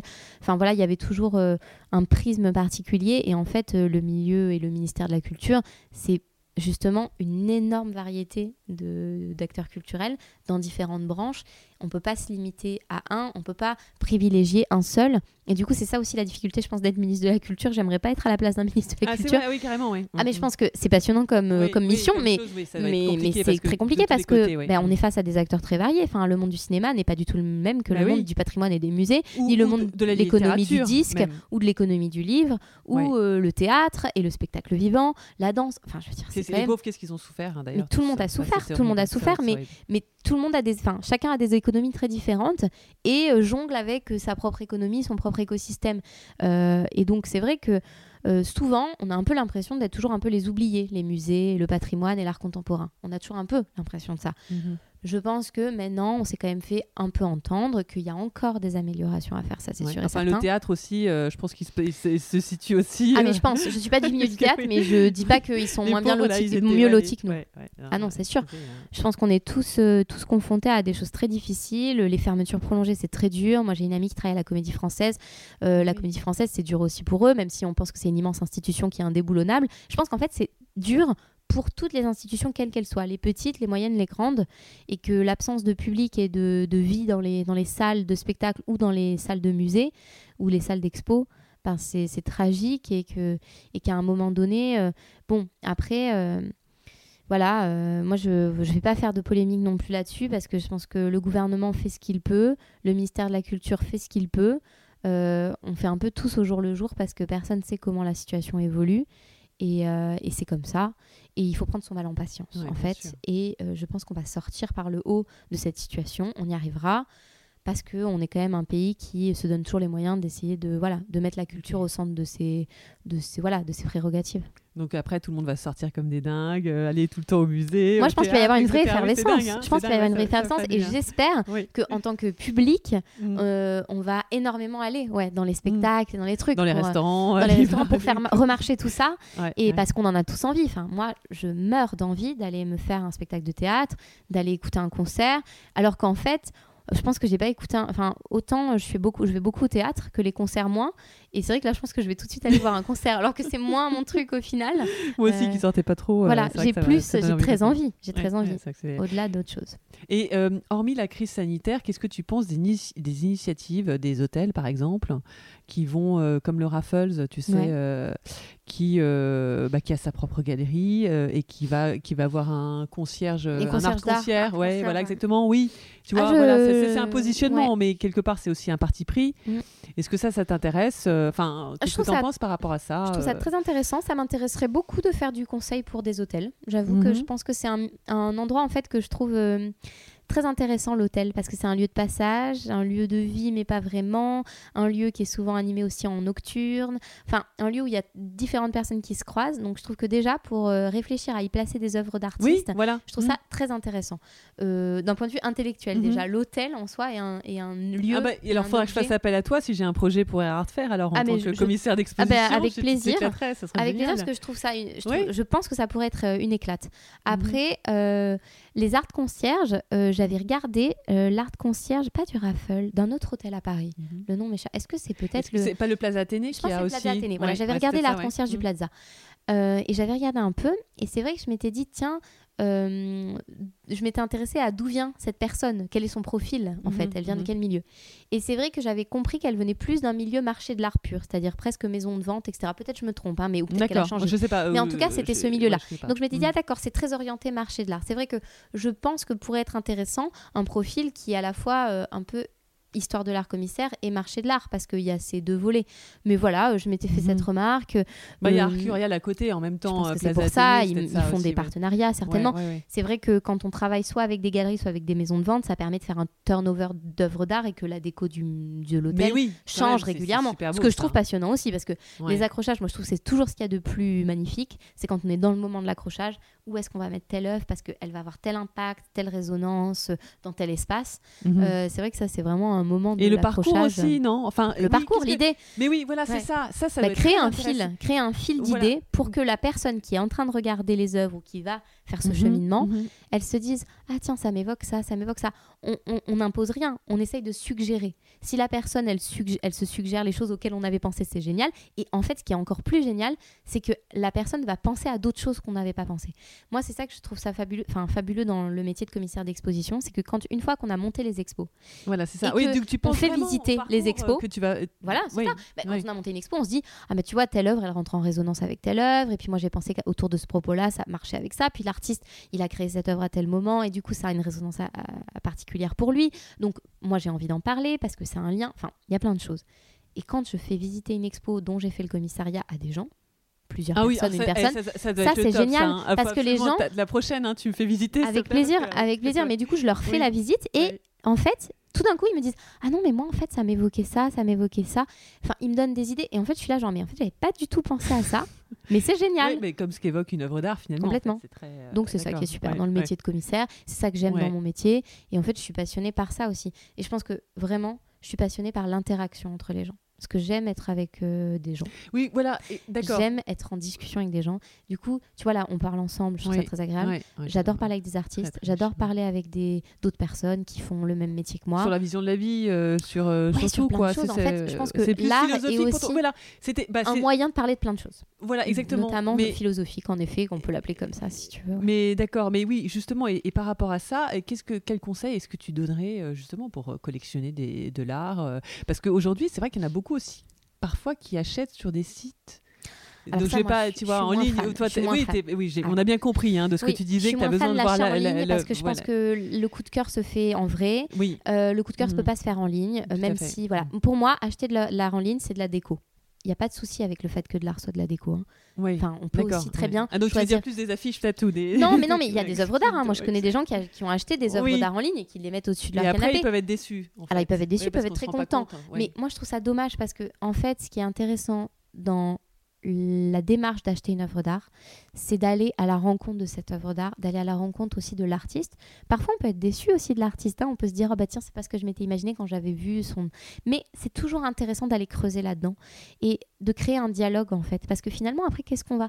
On va acheter une œuvre d'art et on va vivre avec elle Mais oui, c'est ça en toute fait. sa vie, ou pas toute sa vie, mais un certain et, et temps. c'est quoi ta définition là-dessus, toi personnellement, par Mais c'est exemple ça T'es- le rapport à, à la vie quotidienne. c'est- Tu dois être extrêmement exigeante parce que t'as pas trop de murs là. C'est un peu. Non. Tout est un peu. Ouais, moi je Mais- là je en fait Ah, j'ai beaucoup d'œuvres d'art. j'ai- beaucoup d'œuvres d'art mais elles sont elles sont dans des cartons, Ah d'accord. beaucoup de dessins. tu les fais tourner. Donc voilà, je les accroche un peu au fur et à mesure et puis c'est vrai que appartement parisien oblige, ouais, euh, j'ai pas énormément de murs. Ouais. euh, mais c'est vrai que, que que je tourne en fait, je fais des, des Mais accrochages. du coup, tu mets pas des, tu mets pas des tringles, tu sais, euh, comme les galeristes pour pouvoir euh, accrocher plus on facilement. rebouche et, on remet. euh, Ouais, c'est vrai qu'on est mais- assez comme ça. c'est- pas, c'est peut-être tu pas les fais régulièrement en fait? Oui, on se fait ça au moins 3-4 fois par an. Ah ouais, pas Ouais, mal. on aime bien euh, bah, parce que ça change aussi Ouais, l'intérieur. votre métier, Moi, je quoi. pense que Ouais. c'est ça le Mm. rapport de l'art à la vie quotidienne qui m'intéresse dans tout ce que je fais avec les artistes contemporains. C'est que quand on est avec l'art, qu'on vienne voir une exposition ou qu'on achète une œuvre et qu'on l'a chez- soi, on vit avec l'art au quotidien, en fait. Et ce rapport-là, il est euh, bénéfique, il est presque métaphysique, il est euh, presque méditatif, en fait. Pour moi, quand on a une œuvre d'art chez soi, on la regarde, on va la voir sous un prisme différent selon la lumière du jour. Exactement. On va la Mm. voir sous un prisme différent selon l'humeur du jour, selon plein de choses. Et du coup, c'est Donc, tu- il un peut rapport, c'est tu peux- méditatif. que, tu, que tu changes aussi tes propres œuvres euh, en se disant finalement elle a pas trop sa place à cet endroit-là, je vais la voilà. mettre ailleurs. Oui, euh, complètement. Ça, c'est ça l'accrochage aussi chez soi. Mais Oui. c'est pour ça que pour moi, c'est important de dire aux personnes qui veulent collectionner de l'art, allez voir les œuvres d'art en vrai parce que vous vivez avec, sauf si c'est un placement financier. hein. Oui, et oui, qu'on oui, veut pas vivre avec. triste, ouais, c'est Mais ça, c'est encore Ouais, autre chose. C'est autre chose. C'est quelque chose purement mar- market. Enfin voilà. Mais si on veut vivre avec une œuvre d'art, je pense que c'est très important. Oui. Mais les, les, les, les, sites internet de vente d'œuvres d'art vont me détester en disant ça, mais voilà. Oui, oui, non, non, non, mais après chacun ses goûts et puis voilà, c'est ta vue de, de professionnel euh, du métier. euh, qui- L'art a, de toute façon un rapport à soi et au quotidien. Oui, qui est- donc, qui donc est- voilà, c'est est- c'est très personnel en fait. Mais donc, euh, toi, si tu trouves une œuvre d'art, en fait, euh, encore aujourd'hui, qu'est-ce qui va se passer Comment va se passer la rencontre avec l'œuvre? C'est parce que tu vas être amené à regarder dans une, dans une galerie ou pas forcément? Ça peut Oui, il être y a des justement- galeries Ou ça peut être justement des, des- des artistes émergents. ou des artistes émergents, que des tu- amis d'artistes, des ar- Euh, amis voilà, artistes voilà. qui ont des Et- autres amis artistes. Ça peut être tout ça. D'accord. Et c'est, moi, j'ai souvent un coup de cœur à la fois euh, humain et pour l'œuvre. Après, je peux aussi aimer une œuvre et ne pas forcément aimer euh, la personne. Enfin, je dirais pas Oui, forcément oui, c'est pas grave. Après, C'est tu- pas grave du tout. Est-ce que c'est c'est quand même plus inter- important d'aimer l'œuvre malgré tout? C'est plus important d'aimer l'œuvre. Oui. Mais souvent, moi, je marche un peu les deux. quoi. J'aime Ouais, bien, c'est bien. euh, et la personne et l'œuvre. Et du coup, parfois aussi, la personne me fait aimer son œuvre. Enfin, il y a ce rapport-là aussi. Ah oui, c'est très intéressant, ça, Ouais. d'accord. Mais Ouais. ça, c'est vraiment dans le dialogue. Euh, c'est vrai que moi, j'achète de l'art aussi. Oui, mais parce alors du coup, je- comment tu vas acheter? Tu, tu vas être très impulsif comme oui, ça? je suis assez impulsive au coup de donc, cœur. euh, euh, donc voilà, donc tout d'un coup, tu vas avoir le total coup de cœur et tu vas le savoir dès le début, Ouais. dès que tu vois l'œuvre, enfin où tu échanges euh, Ouais. avec l'artiste. Complètement. Et euh, tout de suite, à la fin, c'est je écoute, je vais t'acheter cette œuvre. Enfin, Oui, ça voilà, va être c'est sur ça. une œuvre en particulier, ou ça peut être pour une série, ou ça peut être pour. euh, bah, parce que justement, t'aimes bien l'artiste, tu respectes l'artiste, Ouais. donc tu te dis, bah, je vais voir toutes les œuvres qu'ils ont, et puis. euh, Voilà, il y, a- il y a une œuvre que- sur laquelle je vais avoir un coup de cœur. Et puis en fait, je vais, je vais prendre le temps de réfléchir. C'est-à-dire que j'ai des coups de cœur, mais j'achète jamais tout de suite. Ah, je alors prends c'est du ça temps. qui est intéressant. Oui, donc c'est ce que tu temps. préconises à tout le monde. Oui, je pense que même quand on a un coup de cœur, Ouais, euh, on, on se laisse passer quelques jours pour, pour voir euh, si on Si a. oui, voilà. si c'était Et puis revenir ouais. la voir. Parce que quand on la revoit une deuxième fois ou une troisième fois, on la voit différemment. Et voir d'autres œuvres de l'artiste. Et comme ça, on se fait un peu son chemin. D'accord. Ça, c'est intéressant. Et justement, par rapport à l'éclairage, par exemple, là, je- j'ai pas l'impression que tu éclaires euh, Non, je mets pas de spot sur les œuvres. mais enfin, c'est très clair, donc euh, Ouais. c'est génial. Je mets pas de spot sur les œuvres. euh, Oui, voilà. Non, j'aime pas trop. Que- Euh, Je pense qu'il y a un côté très exposition muséale que j'aime pas reproduire chez moi, en fait. Oui, chez toi, c'est chez Je- toi. voilà. et voilà Chez quoi. moi, les œuvres, elles vivent avec l'éclairage de la maison. Si je trouve que parfois il y en a une qui est trop dans la pénombre, bah, je vais la déplacer, en fait, tout simplement. Mhm. Ou euh, je vais peut-être, en effet, allumer la lumière s'il fait sombre. Mais, mais, mais c'est vrai que non, je pense que. Mais ça, Bon, c'est une question plus de hein. goût. Ouais, hein. c'est Moi, c'est ça. Moi, ouais. j'aime pas reproduire un effet muséal chez moi parce que chez moi, c'est pas un musée. Euh, chez moi, c'est une vie, c'est une maison, c'est une maison, de- c'est une maison Ouais, où on est là vit, et ouais. on vit. Mm. Et en fait, j'ai besoin que les œuvres, euh, elles soient là comme des personnages qui sont présents et qui sont, qui sont, voilà, qui sont, qui nous habitent en fait, qui sont là. euh, et c'est pas du décor non plus, c'est à cheval entre plusieurs choses. Ah oui, bah c'est pas de la décoration quand Non, même. non, voilà, mais je le hein. Oui, oui, précise. non, non, oui. Je le précise. Oui, oui, oui. Parce que voilà, oui, oui, oui, c'est dire, ça. euh, Oui, c'est ce qu'on me disait. On me disait, il faut bannir le mot décoration. euh, pas la En fait, on peut assumer le côté décoratif d'une œuvre d'art aussi. Il y a différence, c'est-à-dire que. Enfin, on- si on va dire, je cherche une œuvre avec euh, telle couleur euh, parce que dans mon salon, etc. Mais moi, je, je peux. peu de- C'est dommage, mais je peux l'accepter aussi parce que je peux comprendre. Et en fait, si c'est un moyen pour la personne de commencer à découvrir l'art vraiment et que finalement je peux l'amener à concevoir d'autres choses et que c'est pas que pour aller avec une couleur de canapé, Oui. ben c'est génial. En Oui, fait, moi, je veux bien aussi être dans ce aussi. dialogue. Non, mais voilà, Oui. moi, je peux être tout à fait là-dedans. Oui. Mais par contre, on peut... moi, je connais des artistes qui militent pour euh, me dire, et je suis d'accord avec eux, ils assument le côté décoratif de leurs œuvres. Et ça, je trouve ça bien aussi. Il y a des Mhm. artistes qui détestent qu'on dise ça, et je l'entends parfaitement et je le respecte, et voilà. Mais il y a des artistes aussi qui sont là en train de dire, mais moi en fait ça me dérange pas que mon œuvre soit décorative. Elle a un propos, elle a une idée, elle a, elle a un chemin que, qui a fait que je l'ai faite, et, et je sais pourquoi je l'ai faite. Mais si les gens me disent que ça va très bien chez eux, moi ça me vexe pas. Mhm. Enfin voilà, il y a aussi. Oui, alors, euh, alors ça c'est intéressant parce que justement par rapport à ça, il y a, il y a- je trouve ça dingue comme loi. Enfin, quand on est propriétaire d'une œuvre, un collectionneur est propriétaire d'une œuvre, euh, qu'on ne puisse pas. Moi, on m'avait dit à un moment pour les séries, je voulais faire euh, euh, plein d'interviews de, de collectionneurs avec leurs œuvres d'art derrière, qu'on voyait pas, qu'on voyait peut-être un peu floutées parce qu'on c'était, c'était pas porté, l'attention était portée Mhm. juste la, la tête de collectionneur. Et on me disait, faites attention, vous risquez d'avoir des problèmes de droit. Parce que, euh, en fait, il faut que le- la famille, si l'artiste est décédé, Mhm. il faut que la- si c'est un, si c'est un artiste connu, euh, il faut qu'il vous donne le droit de euh, tourner et d'être dans ses. Tu vois ce que je veux dire C'est ça, c'est Oui. compliqué, quoi. Enfin, c'est c'est un peu frustrant, quoi. Ah bah ça dépend part. tellement des artistes, des ayants droit, de, Mais- de, la, de la DAGP, puis il y a des artistes Mais qui oui. sont chez la DAGP, du coup euh, c'est cela que Ouais. ils Et donc, euh, oui, mais par rapport à l'image, je trouve ça complètement bizarre parce que euh, d'un côté, il y a Instagram hein, Ouais, sur c'est une forme on de protection aussi. Il faut Mais- comprendre aussi certains artistes qui ont besoin Oui. de se protéger là-dessus. parce que euh, voilà, c'est aussi euh, leur euh, comment dire, ce qui est ce qui est ce qui est parfois difficile pour les gens qui sont pas dans le milieu de l'art ou qui ne connaissent pas, Mhm. c'est que un artiste, son métier, c'est d'être artiste, c'est son art, mais c'est aussi un prolongement de lui-même. Donc il y a tout un système de Ah protection Ouais. Qui, peut mettre en place. Après, il y a Mhm. des artistes qui s'en foutent aussi, hein. mais mais Mais il y en a oui. qui s'en foutent pas. Mais- oui. Et du coup, il faut comprendre aussi ça. Moi, je suis vraiment, dans- j'essaye d'être dans la compréhension au maximum parce que c'est euh, un statut artiste qui est euh, très délicat euh, pour vivre dans la société actuelle. Voilà, d'être artiste. Donc, il faut euh, aussi comprendre toutes ces toutes ces précautions que certains peuvent prendre. Parce que par exemple, je donne un exemple très concret pour le château Lacoste, pas le Ouais. château de Pierre Cardin, mais là plus loin Coste. Je sais pas si tu connais dans le sud de la France, vers Aix. En fait, euh, il y a par exemple une, une araignée Louise Bourgeois. ah oui, oui, dans le, un- la- le vignoble. D'accord. voilà, oui. de Tadao oui, etc. Bah, c'est complètement dingue. Ça veut dire que euh, donc concrètement, on peut prendre la photo euh, de quelqu'un de n'importe qui euh, qui parle devant euh, et les mettre sur Instagram. Ouais. Et après, je sais pas sur YouTube comment ça fonctionne, mais donc normalement au niveau des droits, d'après les Ah, avocats ça, que j'avais vus, ils avaient dit ah tu peux pas, même si c'est même si c'est le nouveau propriétaire, c'est quand même incroyable. Le mec il l'a acheté quand même, le collectionneur là qui est propriétaire Ouais. de- du château Lacoste, il ne peut pas. Normalement, donc juridiquement, légalement, il faut qu'il demande la- l'autorisation à la famille de Louise Bourgeois pour avoir une interview sur laquelle on voit euh, La- la- l'araignée. l'araignée.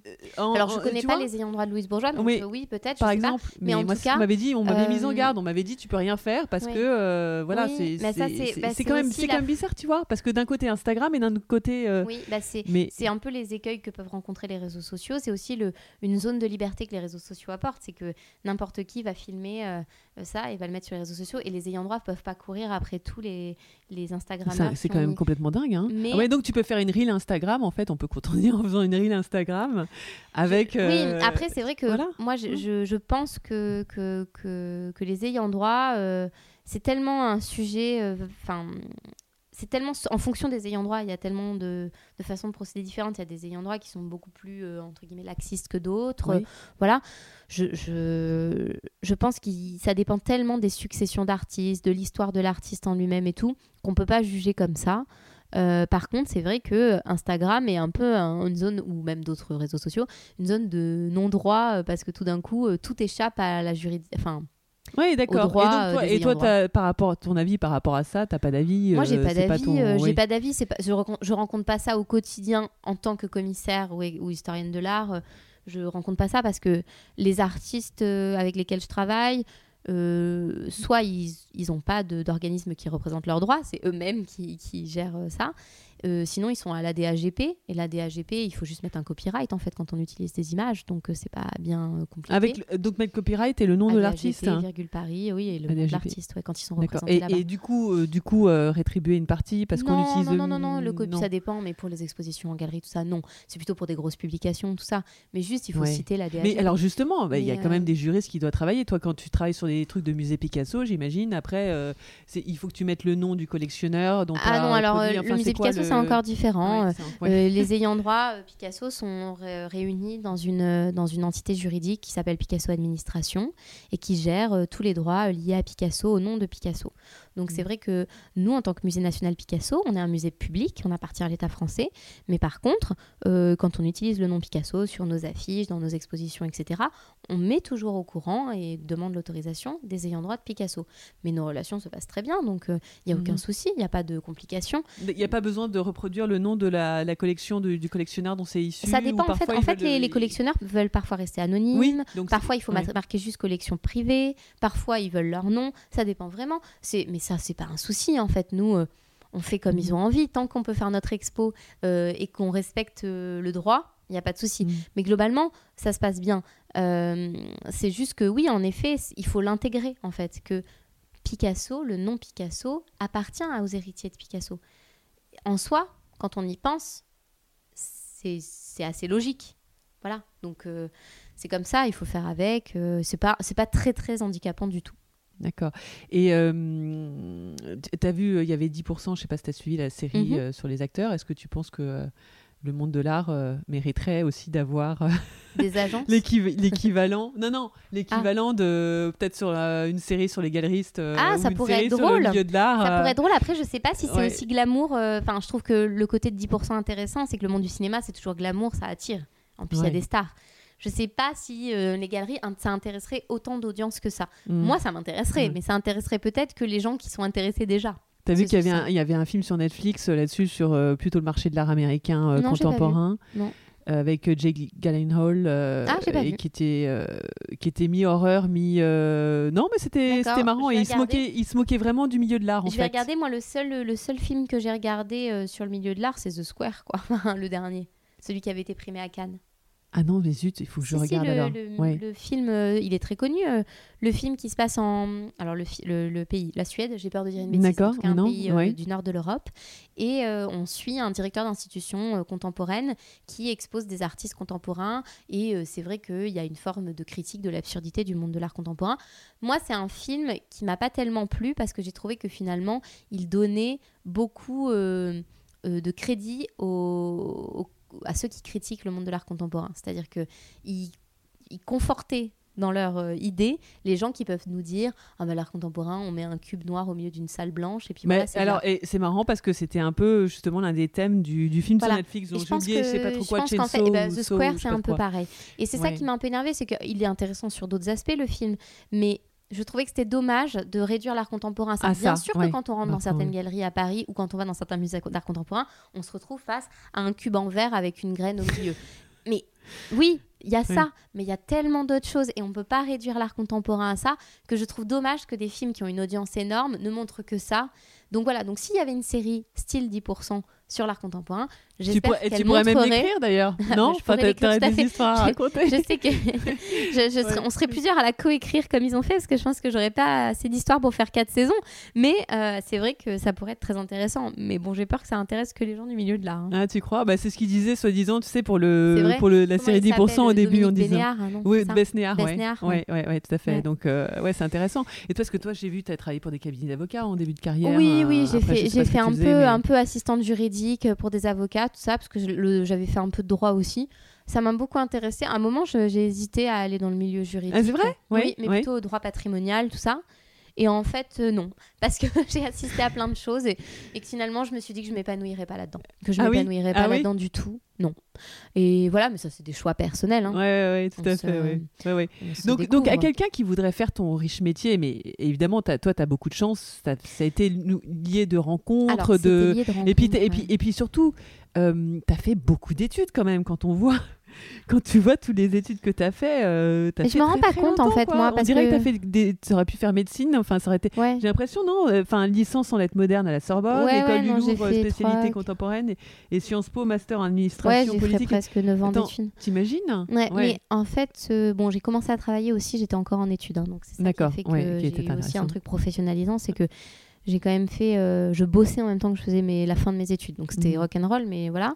Euh, alors, je pense que, mes études, euh, moi j'adore étudier, je me suis pas du tout rendu compte que j'ai fait beaucoup d'études, d'ailleurs j'aimerais bien retourner là. euh, Ah, carrément? Ah, moi j'aimerais bien faire une thèse là, Mais mais, tu devrais pas être maître de conférence presque. J'ai pas le temps, Enfin, mais j'aimerais bien faire une thèse. ouais. Voilà, mais pour l'instant, j'ai pas le temps. Tu mais devrais être que prof plus que non avec Oui, tout ce que tu connais. alors quoi, euh, en soi, ouais, j'ai peut-être des propositions pour donner des cours, en effet. Ouais, euh, Et ça t'intéresserait, non? Ça m'intéresserait. Je pense que j'aimerais bien être dans l'échange avec des pour, étudiants. pour Sciences Po ou pour l'école Plutôt du pour Louvre Sciences Po. Mais l'école du Louvre aussi, on m'a proposé. Mais c'est vrai que l'école du Louvre, c'est des TDO, c'est devant les œuvres, il faut être très très mobile, etc. Sciences Po, c'est plus classique comme format de cours, donc c'est peut-être ce qui me correspondrait le mieux actuellement avec ma vie actuelle. hein. J'entends pas l'envie qui me manque de faire les deux, mais on Mhm. verra. On verra Mhm. si j'arrive euh, à en faire un au moins. Euh, non, par contre, euh, sur le, je sais pas si su- sur l'expérience que je peux en tirer de tout ça, c'est que je pense qu'en fait j'ai fait des belles rencontres, ça c'est sûr. Je pense, euh, voilà, mais j'aime bien dire la phrase que le hasard il sourit qu'aux esprits préparés. Euh, je pense qu'en fait, euh, on T'as se bossé prépare. comme une, Voilà. bossé comme une On malade, en bosse fait. et du non, coup mais c'est le vrai, hasard hein. sourit parce qu'on a bossé aussi un peu. Enfin, je pense qu'il n'y a pas de secret. Je pense voilà que le travail C'est énorme. 90% ou 95% Ah ouais, et non, 5% c'est- de. enfin, Je ne saurais pas dire de pourcentage, mais Oui. je pense que c'est une grosse partie parce que Enfin, moi, j'ai beaucoup, beaucoup bossé. J'ai ja- Pendant que j'étais en études, je faisais des stages en même temps. Euh, je, je- je montais des assos. J'écrivais pour euh, des trucs. Enfin, j'ai toujours été un peu. euh, Bon, j'ai peut-être trop fait parfois. hein. Je, je faisais plein Mais de choses. t'as jamais fait de burn-out? Parce que t'étais toujours passionné Non, par parce ce que, tu faisais, coup, quoi. Ouais, parce Ouais. que du coup, je pense que j'arrive bien à compartimenter les choses. Ça, c'est peut-être Mhm. un- voilà, une qualité. Comme ça, je compartimente bien. Euh, mais maintenant, par contre, j'apprends à dire non aussi. Parce que un de mes défauts, c'était que je, disais beaucoup oui à tout. On me proposait des choses. Oui, d'accord, ok, oui, allez, ah, c'est bon. Ouais, je vais, je vais le faire, je vais être capable parce que j'avais cette envie. Ça m'a énormément apporté. Je pense que c'est ce qui fait aussi que du coup, j'ai la richesse euh, de d'expériences multiples. Mais à un moment, j'ai j'ai aussi euh, trop fait et du coup, au risque de mal faire, et donc j'ai dit stop. Et maintenant, j'apprends à dire non. D'accord. Oui, Voilà. et simplement pour, euh, parce faire que, bien quelque pour- chose- pour faire certaines quelque choses. chose bien. D'accord. Voilà. Pas parce que forcément les projets ne t'intéressent pas. Bah non, Parce justement. que tout t'intéresse, je- le seul problème. Il y a beaucoup de choses qui m'intéressent. Peut-être pas Oui. tout, tout, mais vraiment beaucoup de choses parce que je sais pas, mais je suis curieuse et donc du coup j'ai envie de voir et puis je me dis tiens, ça peut être intéressant pour euh, développer telle ou telle chose. Mais, euh, mais en fait, il faut savoir dire non pour faire bien les choses à côté. Et je pense que ça, c'est. Je, je pense que je suis pas complètement mature du tout, mais une forme de maturité qui est arrivée, euh, c'est de savoir dire non sur Bah, certains projets de pas avoir de regrets, de se dire que de toute façon, tu dis non à ça, mais ça se représentera plus tard si ça doit se représenter. Et puis, euh, essayer de prioriser ce que je peux prioriser. Mhm. Euh, mais c'est dur parce que j'aime beaucoup faire des choses. Et après, j'ai un côté, la peur du vide chez moi, elle est énorme. Ah bon Euh, oui, Mhm. j'adore euh, Comme les la- grands collectionneurs. un avoir l'agenda tu- rempli de Ouais, choses. ouais. et faire plein de choses. Et je pense que là, tu es chez moi, tu vois aussi que j'aime bien beaucoup d'objets et tout. Et encore, Oui, j'ai essayé ouais, d'épurer parce que c'est compliqué. Mais voilà. Et, euh, et c'est vrai que. Mais C'est très riche, quoi. Enfin, je sais pas comment expliquer. Mais Oui, ouais, voilà, On, on je- sent je- que c'est tout à, tout à sa place et que c'est. Oui, enfin, il y a un univers que j'essaye de créer chez moi, mais qui finalement est, se, se lie aussi dans ce que j'ai fait dans mon curriculum vitae et aussi dans ce que je fais dans les expériences au quotidien. Voilà, Oui. donc j'essaye de. Il y a ce côté anti-vide euh, constant, et puis tout d'un coup, cette aspiration à me dire genre, stop, il faut que je fasse table rase, parce que là, il y en a trop, et en fait, après, hop, je recommence. ouais. quoi. Mais là, oui, tu nous parlais de ton, ton prochain projet qui est, euh, qui est, qui est Ouais. fantastique. Et, et, euh, Et j'ai d'autres et- projets. Hein. Je vais, là, j'ai une expo oui. collective que je dois faire, en, enfin que je, on va présenter certainement en avril pour la Galerie Mansart. Toujours Oui, cette année, je continue avec bien. eux. Euh, une expo collective, un peu. euh, Là, je vais faire une expo un peu entre guillemets. euh, c'est un peu prétentieux, donc j'ose pas trop le dire Non, comme ça. mais non, non, Euh, il faut, faut- Bilan Oui. des rencontres artistiques que j'ai faites euh, ces cinq dernières années. Mais Et du coup, je pioche Dans toutes ça. les rencontres Ouais. artistiques que j'ai adorées, et je vais présenter des œuvres. euh, Ah, Voilà. C'est magnifique. Et donc, si jamais il y a des problèmes de sanitaires, On verra. tu, tu- Oh, bah déjà l'année dernière, j'ai quand même euh, ouvert deux expositions, une avant, une avant le, le, le- le- juste avant le confinement. oui. Et qui a fermé, mais qui après a réouvert en juin, du coup, heureusement, et pour lequel on a eu une aide en plus du CNAP grâce à, enfin grâce ou à cause de la période, donc c'était bien. Ouais. Et, euh, et j'en ai ouvert une, euh, pareil, euh, juste avant le deuxième confinement. Ah Donc, oui, donc euh, ça, c'est pas ce qui a posé problème. on y arrive, on y arrive. Après, c'est dommage quand les expos, elles sont visibles du public que trois semaines, quoi. C'est dommage, mais c'est déjà ça. Euh, les artistes sont quand même contents qu'on ait Et travaillé après, elles sont ensemble. visibles sur un site internet ou quelque chose ou On fait une campagne photo peu et on Ouais. les met en ligne. On fait pas une visite virtuelle. Ouais. Euh, c'est vrai qu'on devrait peut-être se mettre en place ça, mais on connaît des prestataires qui font des visites Oui. virtuelles d'expo. Euh, mais c'est vrai que ça coûte quand même de l'argent, donc il faut trouver à chaque fois le. le- Le bon Et bon, l'équilibre financier des galeries est pas non plus. Mais oui, voilà. c'est- oui, les pauvres, oui. Et surtout que compliqué, Des hein. galeries Surtout qui moment, rémunèrent hein. des commissaires, c'est Ouais. rare, et je tiens à le préciser. Ah La galerie Mansart est une des galeries qui rémunère sur la place parisienne les commissaires. C'est bien, je milite pour ça, parce que les artistes doivent être rémunérés à Et travers la vente de leurs œuvres. euh, En écoutant le podcast, tout le monde va les appeler en disant on va se faire payer. Non, oui, c'est bien, oui. Voilà, mais parce que non, mais il y en a, y a pas que, hein, il y en a plusieurs. Hein, je dis pas qu'ils sont les seuls du tout. Il y en a, mais il y a aussi beaucoup qui rare. rémunèrent pas. Et stop en fait, les commissaires Bah oui, d'exposition c'est du travail. euh, font Même si un travail, passion, écrivent euh, des textes, ouais. sélectionnent des œuvres. Mais oui, mais un métier passion est un métier quand même, et un oui, métier voilà. absolument. Et donc voilà, donc c'est comme les artistes, tout est tout est donnant donnant. Les artistes, les galeristes, les commissaires d'exposition, le cercle vertueux, il doit fonctionner dans tous les sens. Ouais. Et donc tout le monde doit pouvoir vivre. Ouais. Et donc Non, mais t'as raison, euh, t'as raison de le. Et ça, vraiment, pour le coup, euh, Ouais. le, le- je suis, j'aime pas être dans une posture militante, Oui, on mais a le compris. seul, ouais. la seule, euh, Oui, la, la seule seule chose peut-être qui mériterait. je, je militerais, Mm. c'est ça. C'est Mm. juste, euh, il faut militer pour que les artistes puissent vivre de leur art, mais aussi les commissaires d'exposition et bien sûr les galeristes. Voilà. Mais euh, il faut que tout le monde puisse, euh, puisse vivre et, et, soit, et soit dans des bonnes conditions de travail pour pouvoir proposer des choses qui sont belles, qui sont intéressantes Mm. et où chacun trouve son compte. Ouais, naturellement. Tout à fait. Non, mais c'est bien de le dire et c'est important de le souligner. Tout à fait. Euh, et juste, qu'est-ce que parce qu'on a l'impression qu'est-ce qu'on peut te souhaiter euh, pas grand chose parce qu'en fait j'ai l'impression que tout ce qui t'intéresse en fait tu travailles dessus euh, non moi tu le rends possible. Je sais pas est-ce que tu as des projets euh, de rêve où tu te dis ça j'aimerais bien faire ça mhm. ouais. Bah je pense que j'aimerais bien j'aimerais bien participer à un projet un nouveau projet euh, peut-être euh, d'une institution culturelle ou quelque chose ou que ça soit un centre d'art ou un lieu d'expo ou enfin voilà euh, être face à des nouveaux défis par exemple d'un lieu qui vient de naître ou qui doit se réinventer. Moi j'aime bien aussi être confronté à, à, comme ça des challenges de réinvention de, de, de, de voilà de lancer quelque chose. Euh, j'aimerais participer à quelque chose comme ça. Actuellement, je suis dans des projets passionnants, euh, mais c'est vrai que j'aime bien me mettre en danger. Donc, s'il euh, il y avait un projet comme ça, un peu nouveau, où on m'appelait pour me dire Ah ben en fait, il faudrait que tu nous aides pour construire la programmation de tel lieu, ou mmh. voilà, où on aimerait construire une ligne d'exposition pour tel ou tel endroit. Est-ce que tu veux bien? Voilà, on peut me souhaiter ça. Et on ou, ou de, de, devenir plus tard directrice d'un grand musée ah bah oui, pourquoi pas, Je sais pas après. Oui, non. Est-ce que c'est euh, intéressant comme position? Je sais pas. Après, est-ce que c'est que des choix euh, sur des budgets Dans un premier temps, directrice peut-être dans, dans d'une plus petite structure ou d'une moyenne structure mhm. m'intéresserait pour pouvoir euh, faire un peu femme orchestre, c'est-à-dire voir un peu toutes les étapes et pas juste être dans une position de direction et bah oui. voilà. Mhm. Donc ça, j'aimerais bien. Et après, bien sûr, quand on est à la tête de grandes institutions, on a des moyens énormes et donc du coup, on peut mettre à profit des projets qui nous tiennent à cœur. Donc c'est sûr que oui, on peut me souhaiter ça, mais dans un premier temps, j'aimerais vraiment que ça soit plus à mon échelle, euh, dans, un, dans une structure euh, euh, voilà, qui soit où on puisse faire plein de choses sans qu'il y ait trop de, pression. C'est ça en fait. avoir la liberté, quoi. Avoir une liberté. Ça, je trouve ça très important. Moi, j'ai besoin de cette liberté.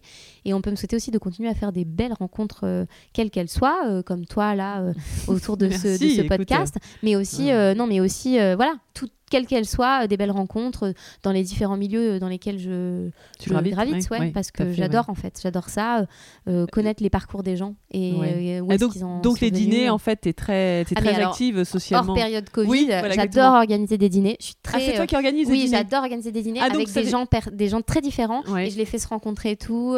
voilà, il y a un côté un peu marieuse, bizarre, mais j'aime beaucoup ça. Ah oui, c'est intéressant ça.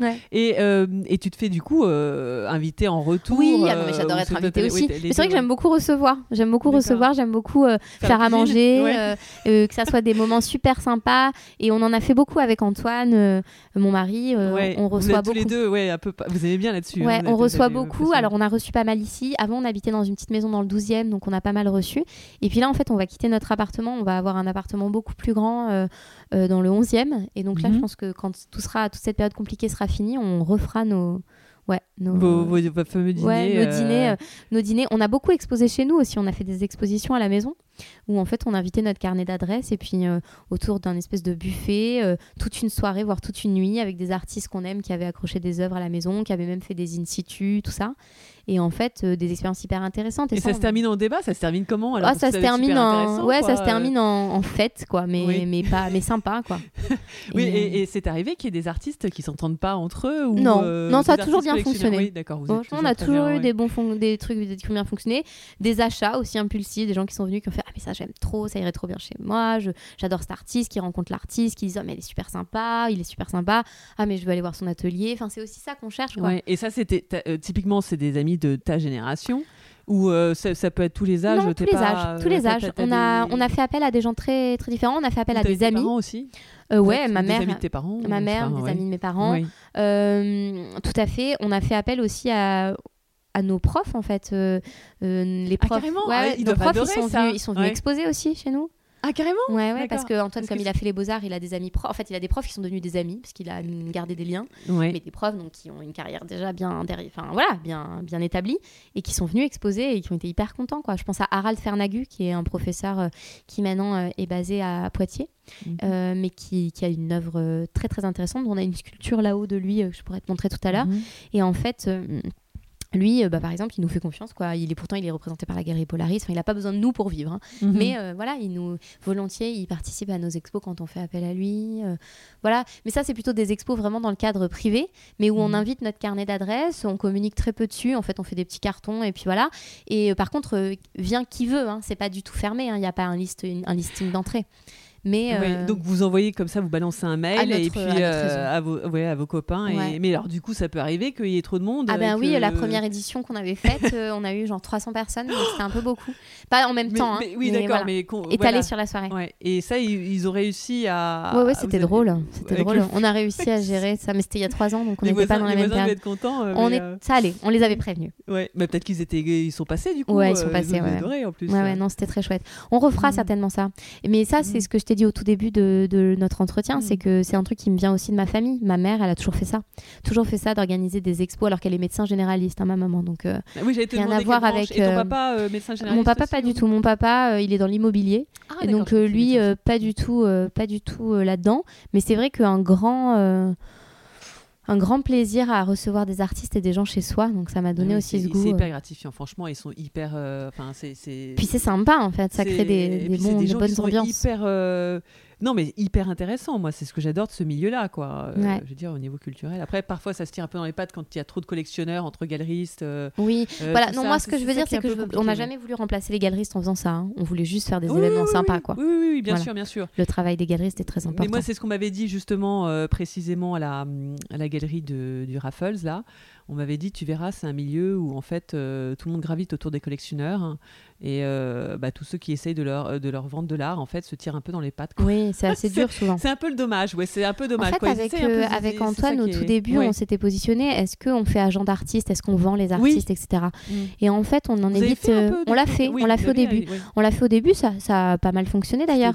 Mais, mais en fait, on, on y est un peu revenu parce que moi, je trouve que on peut pas être toutes les casquettes. Même si j'ai beaucoup de casquettes, on peut pas écrire sur les artistes, euh, euh, être commissaire d'exposition et vendre leurs œuvres. En tout cas, moi, je suis pas à l'aise avec ça Mm. parce Ouais, que ce je qu'on m'avait dit déjà d'ailleurs. On m'a dit, c'est pas mon métier. voilà, euh, j'aime bien, j'aime bien aussi, comme je t'ai dit, que ça soit compartimenté et Mhm. finalement les choses soient assez claires. Et tu vois, dans les expos maintenant que je fais, soit je, soit suis pas rémunérée, soit je suis rémunérée en tant que commissaire.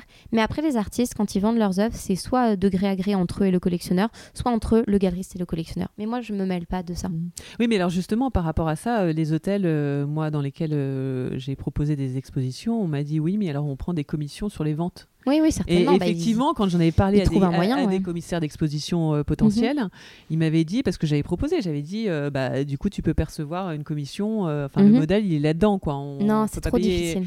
Et ouais, et c'est ce qu'il disait, il disait, moi, je peux pas me faire payer pour quelque chose dont c'est mon métier de préconiser. Oui, euh, et puis bon, en fait, des et puis en fait, il y a un truc bizarre. Mhm. Et puis en- surtout, euh, c'est un, enfin voilà, on fait une prestation en tant que commissaire pour un endroit.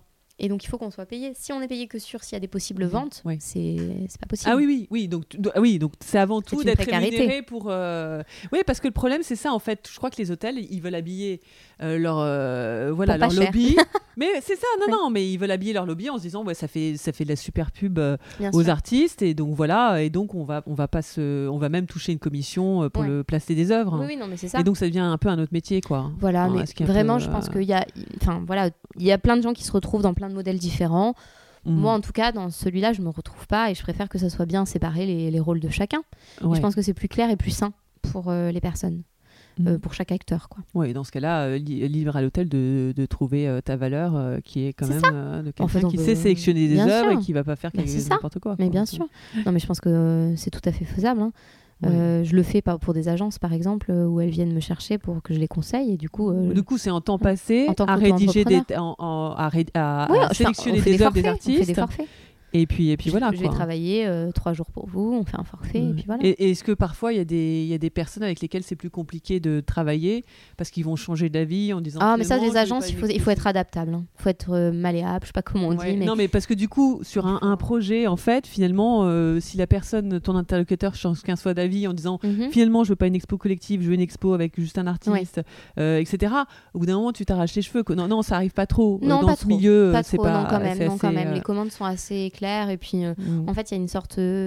C'est pas, pas très joli, mais d'autorité, dans le sens où, euh, enfin, quand on vient nous chercher pour euh, faire. euh, Ouais. un- Donc il n'y a pas de mise en compétition avec d'autres commissaires d'exposition, c'est vraiment. Oh, bah, on va, sauf on dans va des concours ou dans des prix. Il y a des prix. D'accord. Le prix Sciences Po pour l'art contemporain, le prix Dauphine, tout ça. Et ça, des t'as prix. participé Non, non, moi j'ai participé en tant que dans l'organisation des choses, mais jamais en tant Ah, en que tant que jury.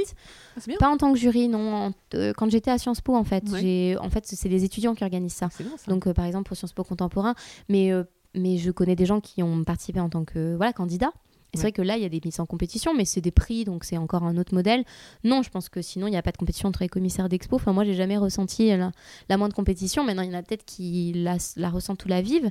Euh, je pense qu'il y a de la place pour tout le monde, comme dans tous les milieux, mais par contre, il faut faut savoir, il y, y, a quand même voilà une façon de, de, traiter les gens et les autres avec bienveillance. Moi, j'essaye d'être toujours dans cette bienveillance-là pas tout le monde qui est dans cette bienveillance, mais enfin, bon, c'est comme dans tous les milieux, quoi. Oui, oui, oui, oui pas plus qu'un autre. Voilà, pas plus qu'un autre, non, j'ai pas l'impression.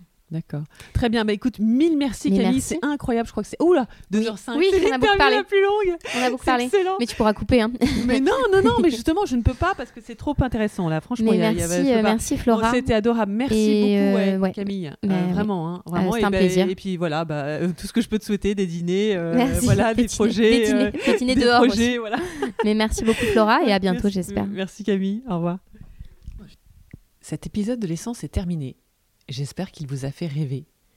Ce podcast est jeune et a besoin de votre aide pour se faire connaître. Je compte sur vous pour mettre 5 étoiles.